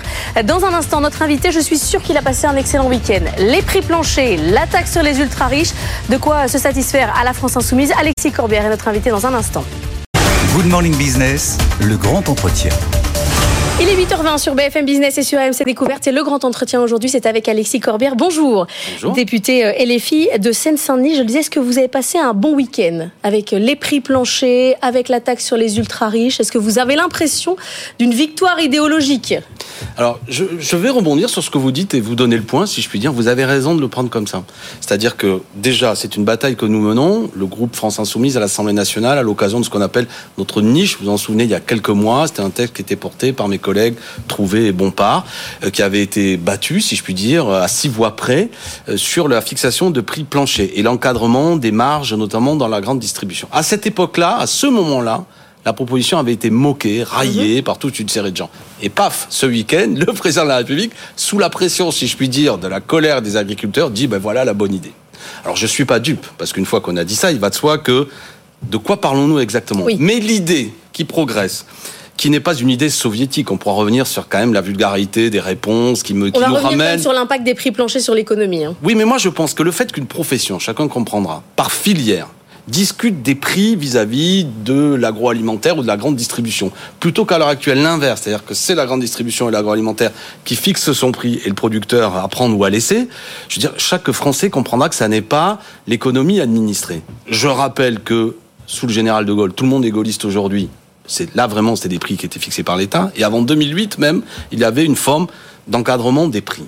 Donc euh, le- notre problème, c'est quoi? Qu'est-ce que c'est qu'on veut? On veut tout simplement que des gens qui travaillent dur, nos agriculteurs, qui n'arrivent même plus à se rémunérer, puissent au moins vendre leurs produits d'une manière à ce que ça leur assure une rémunération digne. Alors, voilà ça, vous où on personne pour vous dire le contraire, que tout le monde veut une rémunération digne pour les agriculteurs. Le problème des prix planchers, c'est que très rapidement, ça devient le prix de base, qu'on ne peut plus augmenter les prix quand on arrive à faire baisser ses coûts, et que si c'est mis en place, ne serait-ce qu'au niveau français et pas au niveau européen, c'est la porte ouverte à la tomate espagnole qui est moins chère.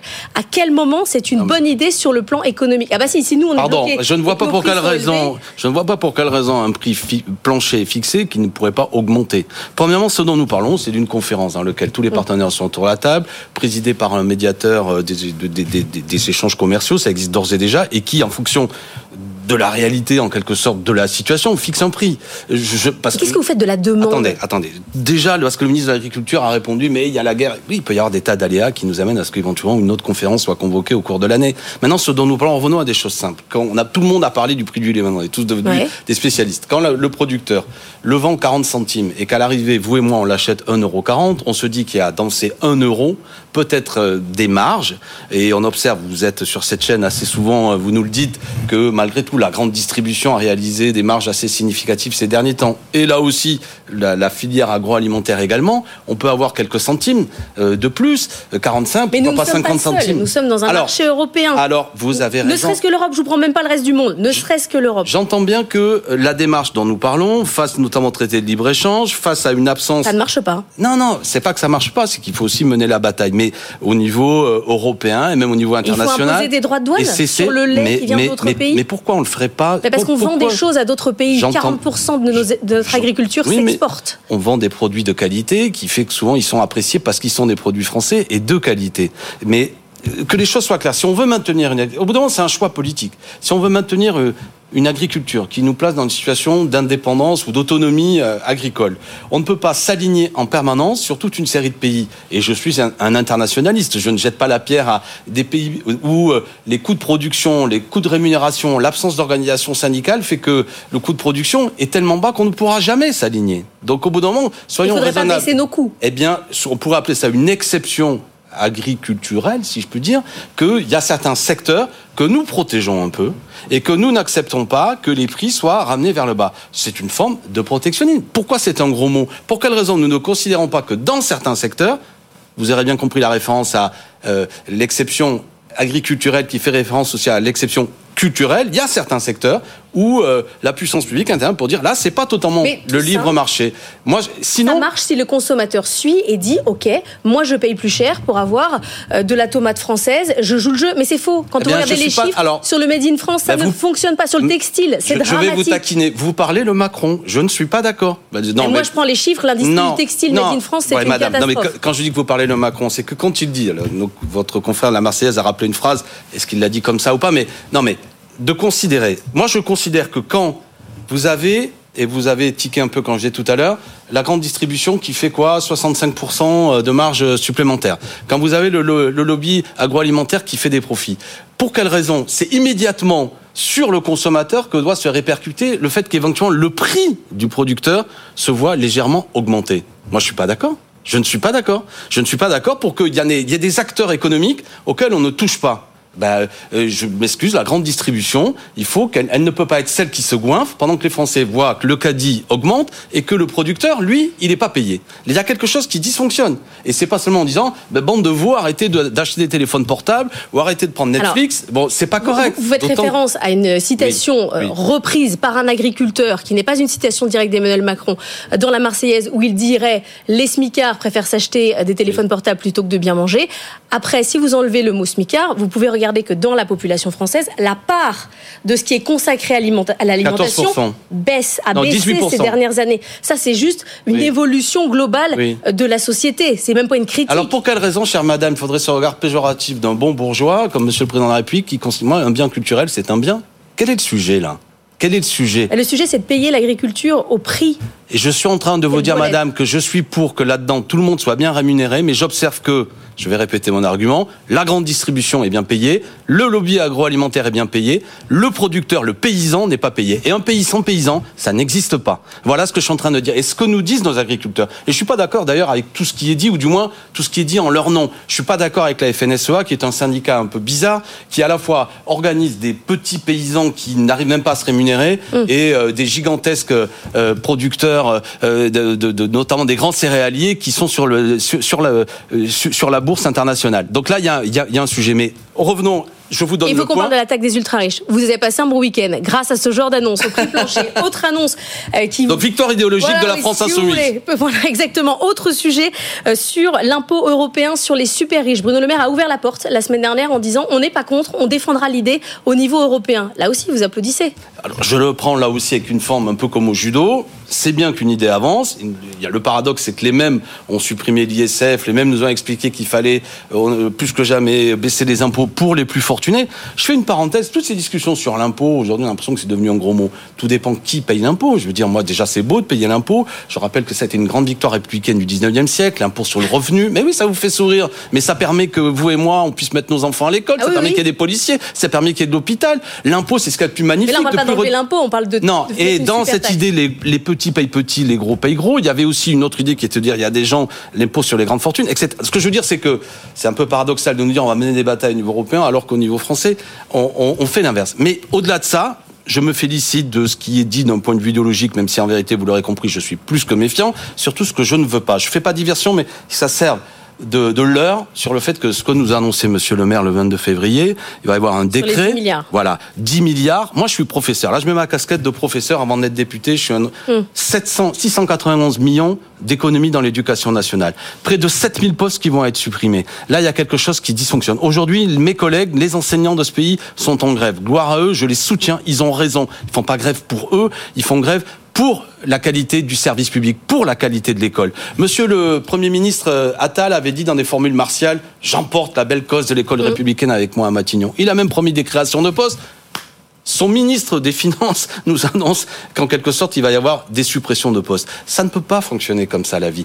Les paysans sont en colère parce qu'on les prend pour des gogos. Les enseignants sont en colère parce qu'ils voient bien qu'on leur dit une chose euh, au mois de janvier, on fait l'inverse au mois de février. 700 millions, 691 millions dans l'éducation nationale, c'est une saignée. Dans l'hôpital public, dans les aides au logement, les APL, 300 millions de, de moins, euh, sans doute, euh, qui vont être en suppression sur les aides au logement. Mon collègue Éric Coquerel, que vous invitez souvent, et je vous en remercie, président de la commission des finances, demande à ce qu'une telle discussion ne puisse pas avoir lieu par un effet de manche médiatique par le ministre Le Maire, mais soit l'occasion d'un débat dans le cadre d'un budget rectificatif, parce que là on touche quand même des économies qui sont ce que j'appelle des actes de boucherie en vérité financière qui auront des conséquences sur nos services publics. Et vous avez écrit notamment euh, à Nicole Belloubet, la ministre de l'Éducation nationale, pour lui parler des groupes de niveau. Il y a quelqu'un d'autre qui a écrit à la ministre également, c'est Valérie Pécresse. Elle sera notre invitée à votre place demain, 8h15, avec euh, d'autres idées. L'inverse, même sur les groupes Il faudrait 7700 postes pour les groupes de niveau et ils vont en supprimer 7000. On peut pas les mettre en place et en plus c'est une mauvaise idée pédagogique. Merci beaucoup, Alexis Corbière. Dans un instant, euh, c'est le débrief. À tout de suite. Good Morning Business, le débrief de la matinale. Le débrief de la matinale ce matin avec un Emmanuel Le Chip très en forme. Bravo, vous êtes déjà très, vous êtes déjà très en forme. On est content de vous retrouver, euh, Emmanuel, ce matin. Dominique Carlac, présidente de DNC Consultant, et Éric Delannoy, président euh, fondateur chez Tenzing Conseil. J'étais à l'instant euh, avec Alexis Corbière qui se euh, bah, félicitait de la mise en place de prix plancher. Il dit c'est notre idée, donc euh, il est plutôt content que ça avance. Est-ce que ce serait pas la pire des idées par hasard, Éric Delannoy? Je suis pas sûr que ce soit la pire des idées. Maintenant, c'est sa mise en œuvre qui va être compliquée à mettre, à mettre en place. hein. Donc, euh, il fallait faire quelque chose. Le problème, c'est que dans l'urgence, on croit, on croit toujours qu'on trouve les bonnes solutions, alors qu'on trouve souvent les solutions les plus difficiles à mettre en œuvre de manière correcte. Dominique, les prix planchers, ça vous a fait hurler ou pas? Euh, non, en fait, c'est quelque chose qui est déjà quelque part dans la loi Egalim. Maintenant, Hum, c'est pas respecté, plancher, voilà, c'est pas, c'est pas forcément respecté, mais maintenant, l'impression que ça me donne, moi, tous les sujets qu'on va aborder, c'est qu'en fait, tous les sujets euh, économiques sont euh, présentés sous l'angle de l'égalité. Hum. Et en fait, c'est là où il faut se poser la question de euh, c'est quoi l'économie, c'est quoi la politique? Et là, on a un joyeux mélange des deux. Oui, parce qu'on a aussi la taxe sur les ultra-riches. Emmanuel Le Chiffre, dont Bruno Le Maire a dit qu'il n'était pas contre, même que la France allait maintenant défendre le dossier. Là aussi, c'est la politique qui prend euh, le pas sur l'économie. Oui, c'est-à-dire c'est étonnant de voir à quel point des gens qui sont censés être euh, bons en économie sont, euh, prennent des décisions anti-économiques et vous pouvez mettre là-dedans aussi euh, toutes les histoires de prêts immobiliers, euh, in fine, hypothécaires, euh, euh, mettez les prix planchers, euh, etc., etc. C'est assez, assez incroyable. Et alors, Dominique, je vois que vous avez mis une chemise jaune et vous avez bien fait Oui, parce que c'est le jour Renault. du jaune. De Jaune et noir. Jaune et noir. Exactement. La Renolution, c'est jaune et noir. On va, on va avoir dans Ça quelques instants exactement les images de la Renault 5 qui sort aujourd'hui et Luca Demeo en attend beaucoup. À tout de suite. Good Morning Business, le débrief de la matinale. Le débrief de la matinale avec Eric Delano, avec Dominique Carlac et avec Emmanuel Le Chypre. Et on commence bien sûr avec ce sujet agriculture et la visite mouvementée du président de la République. C'était samedi. De là est sortie une proposition étonnante, celle des prix planchers, Nathan Cocampo. Oui, un prix en dessous duquel l'industriel et le distributeur ne pourront pas descendre. Une réflexion par filière et qui reposerait sur l'indicateur de coût de production agricole déjà mis en place dans le cadre des lois Egalim. Cet indicateur est une évaluation du coût de production du lait, des fruits, de la viande, mais certaines filières ne l'ont pas encore défini. La mesure aujourd'hui proposée par le président avait été écartée il y a quelques semaines par le ministre de l'Agriculture. Marc Fesneau pointait alors du doigt une concurrence déloyale, une mesure démagogique portée il y a quelques semaines donc par la France insoumise. Changement de cap, cette nouvelle loi entrera dans le cadre de la révision des lois Egalim et devrait s'appliquer dès l'année prochaine. Le président qui souhaite aussi lancer un Egalim européen avec dans le viseur les grandes centrales d'achat européennes qui permettent aujourd'hui de contourner les lois françaises. À très court terme, Emmanuel Macron a aussi annoncé un plan de trésorerie d'urgence pour les exploitations agricoles en difficulté. Banques, mutualités, assurances, tous les acteurs concernés vont se réunir à partir d'aujourd'hui et toute la semaine autour de Bruno Le Maire, Agnès Pannier-Runacher et Marc Fesneau pour en définir les contours. Alors qu'est-ce qui s'est passé, Emmanuel Le Chypre, pour qu'on en arrive à trouver que les prix planchers, c'est une bonne idée? Parce que quand vous êtes confronté à une crise euh, qui est d'une violence euh, euh, assez assez assez intense hein, et qui est un mélange en fait de d'exaspération de, de, de, long terme et de, de déclencheurs plus conjoncturels type l'entrée de, de, de, produits ukrainiens en Europe. Puisqu'il faut rappeler quand même qu'une des origines de cette colère paysanne en Europe, ça vient de l'Europe centrale et ça vient effectivement de l'entrée euh, des produits euh, ukrainiens euh, en Europe parce que en réalité, ça veut dire qu'on a demandé aux agriculteurs de financer l'effort de guerre en faveur de, de l'Ukraine, ce qui est quand même assez assez étrange.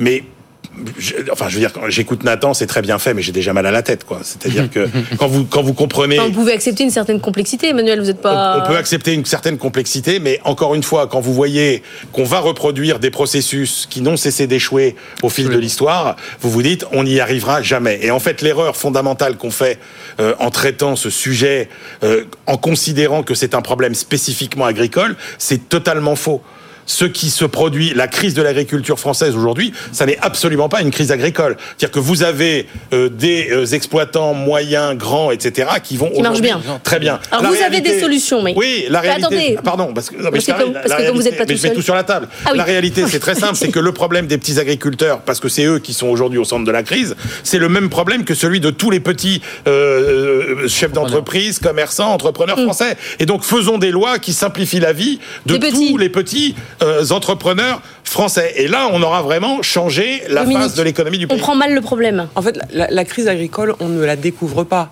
Il y a Ah eu les conséquences euh, de l'Ukraine, effectivement, ont fait que les prix ont été tirés à la baisse, euh, les, les charges ont néanmoins augmenté et euh, les aides de la PAC sont arrivées très lentement. Donc on ne découvre pas et là ça nous saute à la tête comme un boomerang qui reviendrait parce qu'il y a une colère sociale euh, agricole et que du coup vite vite vite il faut faire quelque chose. Alors on nous dit on va refaire Egalim. Euh, Egalim a déjà été mis en place, ça n'a pas forcément euh, Cinq fois, marché. hein, les changements dans voilà, Egalim. les résultats escomptés n'étaient pas au rendez-vous. Et effectivement, quand on se promène au salon de l'agriculture, moi j'y ai passé une dizaine d'heures ce week-end, c'est très contrasté. C'est-à-dire que à la fois vous allez avoir la FNSEA qui va dire bon, faut faire attention avec les prix planchers parce qu'effectivement ça risque de faire de favoriser les importations. Ah bah que Si vous mettez des prix bas, ben les prix bas ils sont où? Ils sont à l'export. Enfin ils sont à l'importation. Donc ça c'est c'est un petit peu embêtant. Et puis euh, bloquer les prix vers le bas quelque part c'est smicariser les, les, les paysans. Donc à côté de ça, quand vous regardez euh, la Confédération paysanne, eux ils disent non non non, nous c'est un problème économique qui concerne les petites exploitations et il faut intégrer les coûts de production, le revenu, la protection sociale, etc. Donc effectivement.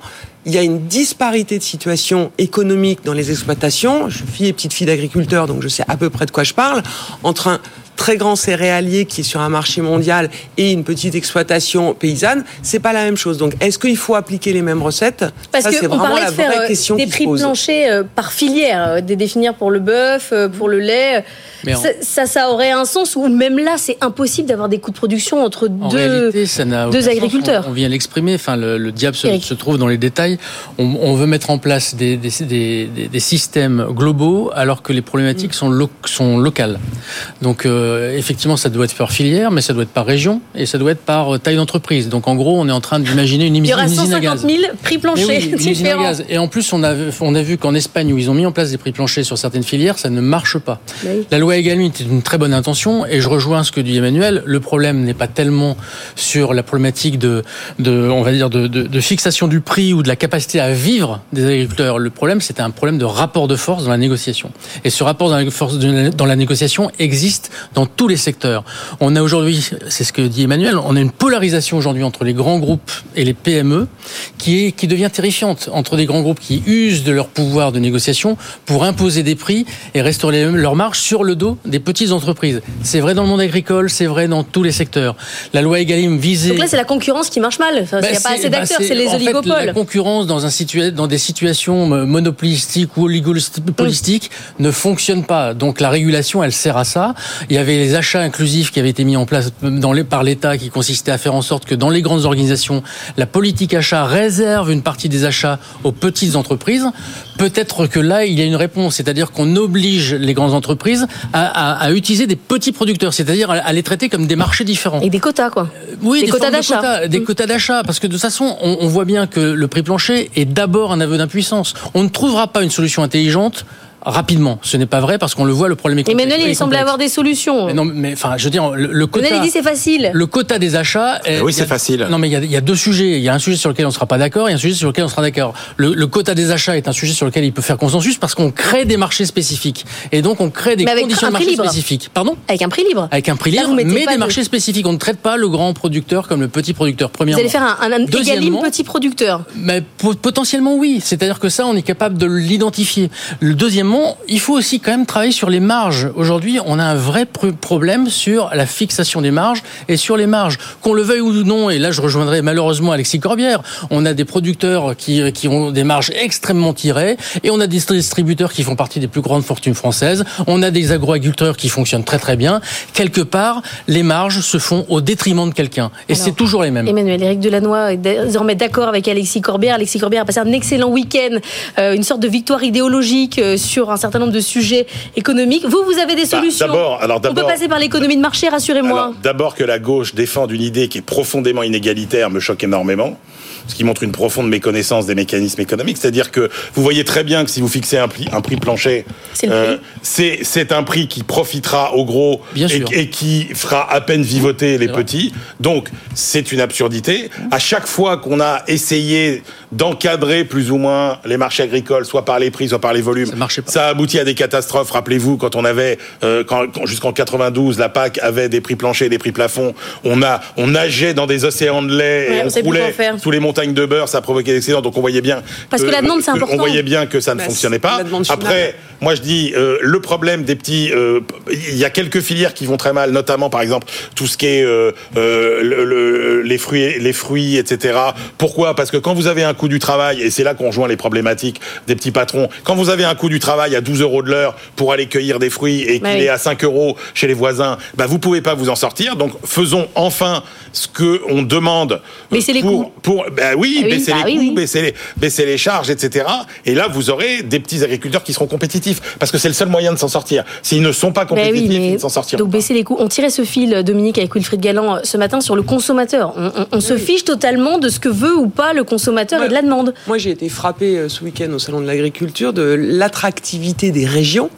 En fait, où euh, les gens se ruaient sur les produits locaux, sur euh, c'est qui le patron pour le lait, etc. Donc, je crois que la sensibilisation du consommateur à quelques centimes de plus pour payer un lait qui vient du Cantal ou qui vient de Bretagne, elle est, euh, elle, elle est, elle est là, mais il faut aller l'activer. Et effectivement, il faut que tout le monde joue ce jeu un peu citoyen, de se dire pendant la période Covid, quand on était dans des circuits courts parce qu'il n'y avait pas le choix et qu'il y avait du producteur au consommateur, des chaînes territoriales, hein, régionales qui se mettaient en place pour que tout le monde puisse manger à temps. Je pense qu'il y a des, il y a des, il y a quelque chose à aller chercher qui relève de l'éducation du le consommateur. consommateur, hein, quand Mais- Made in France, regardez sur le Enfin, pour le coup, textile, le ça marche consommateur, pas. C'est quand même le principal responsable de la situation. Parce qu'il veut payer moins cher. Parce que Eric, nous- Eric essaie de nous faire croire que euh, euh, il y a- des, en gros, il y a des gens qui s'en sont mis plein les fouilles au détriment des paysans, etc. les chiffres sont là, hein. Que le consommateur a une mais ça, responsabilité aussi. Mais bien sûr. Mais que tout ça, ça s'est fait. Qui a été le grand gagnant finalement de 30 ans de prix euh, tirés vers le bas, comprimés, euh, d'importation de pays à bas? C'est c'est le consommateur. Donc c'est lui qui s'est mis l'argent dans les poches concrètement? Eric. Non, mais enfin, moi, je. je, je, je- enfin, après, on parle moi, de la peux- taxe. oui, mais je peux pas tellement cautionner la problématique de la baisse des coûts. Enfin, regardons sur ce- sur ce qu'on est en train d'évoquer là, notamment le le coût de la main d'œuvre sur la sur sur les personnes qui qui, euh, qui qui qui vont dans les champs. Ils sont au SMIC. Ils sont au SMIC, voire moins. Il n'y a pas de charge sur le SMIC. Aujourd'hui, depuis les lois Fillon, il n'y a plus de charge jusqu'à 1,6 fois le SMIC, voire deux fois. Donc le coût du travail n'est pas en l'occurrence, sauf si on dit qu'il faut baisser le SMIC, ce qui est encore un autre sujet. Mais là, on va, on va demander à des gens de, de ne pas réussir à vivre décemment. Donc euh, le coût du travail sur cette question-là, c'est pas tellement le sujet. Encore une fois, le sujet, c'est la capacité de négociation dans l'accès au marché. Moi, je rappelle quand même que le euh, sur les final, problématiques, quand même sur les- je rappelle le- quand même que magasin. globalement, dans les grandes entreprises ou dans les entreprises, les aides aux entreprises pour faire en sorte de compenser les coûts, etc., ont été multipliées par 4 en 20 ans. La- le PIB a été multiplié par 2. Ça veut dire que la création de valeur n'a pas suivi l'augmentation des aides aux entreprises. On a bien des aides qui ont servi à restaurer les bénéfices des entreprises et non pas à augmenter la création de valeur. Or, le sujet, c'est comment on fait pour augmenter la création de valeur. Et ce n'est pas en aidant encore une fois les entreprises qu'on va le faire, puisque les entreprises, elles transforment ça en bénéfices, notamment les grandes, et pas les petites. Et c'est ça le Ah, problème. on a- elle transforme ça aussi en investissement. Ah, il ne faut pas exagérer. Les aides qui le PIB faites, ne dit pas la même not- chose. Notamment en recherche, en développement, en industrialisation, elles ont fait en sorte qu'on maintienne quand même une activité à peu près correcte dans les pays compétiteurs à la France. Si le poids des aides était multiplié par 4 et que le PIB par 2, ça veut dire que la, valeur, la, la- la création de valeur n'a pas suivi l'augmentation des aides. Alors que l'augmentation des aides aurait dû booster la création de valeur, ce qui n'a pas été le cas. Mais parce que, parce que les aides, Et après, on parle de la taxe. Ce sont, ce sont des aides de spirale euh, euh, dépressive et négative et pas des aides positives. C'est-à-dire que c'est pas des aides qui te permettent de- d'avoir des effets de levier qui permettent d'investir et d'être plus compétitif. ben, c'est revoyons les feuilles des aides, c'est alors. des aides qui permettent de, qui sont des espèces de béquilles pour compenser des handicaps structurels. Et c'est et ça, c'est complètement différent. Après, là où la promesse n'a pas été tenue, parce que là où je suis d'accord avec Eric, c'est qu'évidemment, on peut pas demander à un petit producteur qui fait qualitatif d'avoir les mêmes coûts que euh, le grand. Mais la promesse qui a été trahie, c'était quand on, c'est qu'on a dit, vous allez voir, euh, finalement, vous petits producteurs, vous allez faire du qualitatif, vous allez euh, monter en gamme et vous trouverez des clients qui seront prêts à vous payer plus cher. Et c'est là où le consommateur, il n'a pas été au rendez-vous. C'est là où le consommateur, il a fait défaut parce qu'on lui a bourré le mou avec les prix les plus bas toujours possible. Et sur l'électrique, vrai, quand il a allez pas de subvention, il en y a veut deux pas, modèles. hein. Il y a deux modèles d'alimentation aujourd'hui, et c'est vrai que le modèle d'alimentation pas cher, de super qualité et qui met la On population en bonne santé, euh, ça n'existe pas. Donc vous avez soit le modèle français où effectivement euh, vous avez les prix tirés vers le bas avec des agriculteurs qui vivent pas, soit vous avez le modèle américain avec des fruits et légumes qui coûtent beaucoup plus cher, des agriculteurs qui virent mais qui vivent bien, qui vivent bien, mais euh, le pays de la malbouffe où euh, ceux qui n'ont pas d'argent ne bouffent que des cochonneries. Une petite phrase de Bruno Le Maire qui est passée euh, inaperçue la semaine dernière sur la taxe sur les ultra riches au niveau européen. Il la défendra. En tout cas, c'est son nouvel état d'esprit. Caroline Morisseau, c'est pas passé à côté euh, de ses oreilles. Je vous explique tout. C'est la première fois que Bruno Le Maire se dit favorable à une telle taxe. hein. Dans le viseur du ministre de l'économie, la toute petite fraction de revenus la plus élevée, c'est-à-dire les ultra riches, hein, les milliardaires, une population qui est souvent pointée du doigt car elle contribue proportionnellement moins à l'impôt sur le revenu. Selon l'Institut des politiques publiques, les 0,0002% les plus riches sont imposés en moyenne à 26% contre 46% pour les foyers euh, qui gagnent plus de 630 000 euros par an. Alors pour Bruno Le Maire, pas question hein, de traiter euh, ce sujet uniquement à l'échelle française, mais pourquoi pas instaurer une telle taxe à l'échelle mondiale ou euh, européenne? G20, OCDE, Europe, on réfléchit à ce qu'on peut faire, nous dit-on à Bercy, où l'on admet euh, toutefois que ce sujet est compliqué, hein, car contrairement à l'impôt sur les sociétés, qui est plutôt homogène partout dans le monde, l'impôt sur le revenu, lui, relève de systèmes complexes et très différents d'un pays à l'autre. Reste qu'une telle taxe pourrait rapporter gros. L'Observatoire européen de la fiscalité a fait le calcul. Un impôt de 2% sur le patrimoine des milliardaires pourrait rapporter 40 milliards d'euros rien qu'à l'Europe. Je vais pas vous repasser Alexis Corbière, parce que je pense que vous savez ce qu'il en pense de la taxe sur les ultra, ultra riches. Dominique Carlac, vous, qu'est-ce que vous en dites? Ouais, Ce que j'en dis, c'est que quand il y a eu la crise en 2008, euh, les États-Unis ont eu un manque à gagner, comme tous les pays, et ont mis en place cette histoire de échange automatique de données entre les banques pour que l'argent qui allait en Suisse revienne aux États-Unis fiscalement. Ça a diminué par trois en dix ans euh, les évasions fiscales.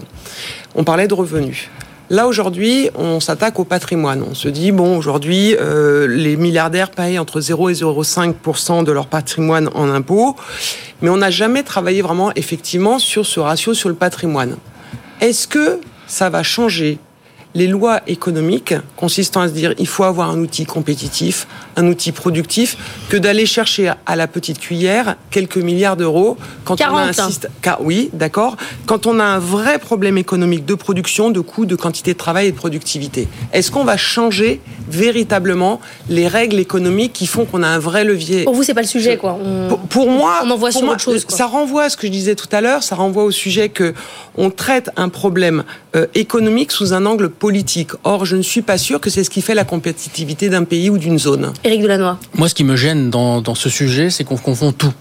On nous parle de taux de, re- de taux d'imposition sur le revenu et ensuite on nous parle d'une taxe sur le patrimoine. Je vois pas le rapport.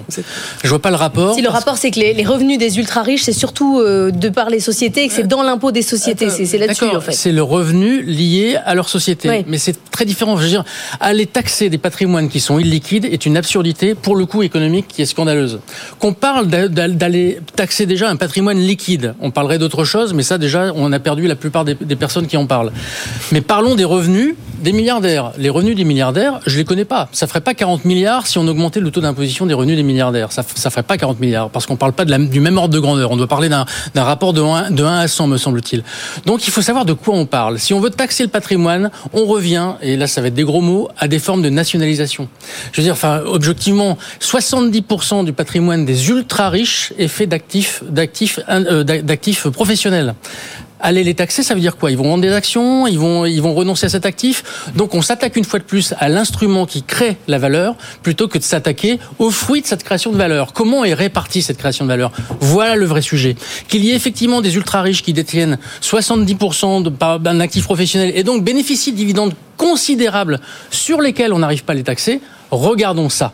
Regardons comment on va taxer beaucoup plus les revenus des ultra riches. Mais surtout pas s'attaquer à un patrimoine qui est illiquide et qui reviendrait à s'attaquer finalement à l'actif industriel. Vous voyez qui vous garderait pas à la France Insoumise, euh, finalement. Ça, j'ai- euh, pas l'intention d'y Non, entrer, parce que finalement, à la fin, euh, vous n'êtes pas complètement d'accord. Vous avez utilisé tout votre temps de parole, Emmanuel, donc vous pouvez plus parler sur les taxes parce qu'il nous faut qu'on garde une minute pour parler de la nouvelle R5 de Renault. Elle est jaune, elle va être dévoilée tout à l'heure au salon de Genève, salon automobile. D'ailleurs, il y a quasiment que Renault, donc euh, ils sont un peu euh, intranquilles. Vous avez envie d'acheter euh, la nouvelle euh, R5 ou pas, Eric?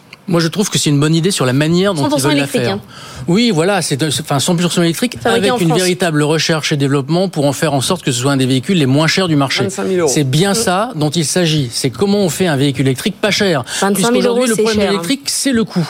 Donc s'appuyer sur une marque Mickey pour faire un, un véhicule pas cher, je trouve que c'est une très bonne idée. Vous avez envie. Emmanuel, vous achetez ou pas? Non. Même si, même s'il y en a, il n'y a pas que jaune, hein, il y a aussi vert, euh, bleu. Enfin, je veux dire, si vous aimez pas le jaune. Non, mais je serai le dernier dans ce pays à acheter une voiture 100% électrique. donc, Oui. euh, voilà. Pour une question de Passer cohérence. la parole à Dominique. Non, mais pour une question de cohérence. Mais oui, parce que parce que c'est une voiture euh, petite citadine sympathique à 25 000 euros. euh. Dominique, vous achetez ou vous achetez pas? On a tous quelque chose de Renault 5. euh, Ça, c'est la Renaulution. Je que vous avez bien compris le message de Luca Demo Moi qui, j'étais dans, les- messieurs. moi, j'étais dans le camp d'en face. hein.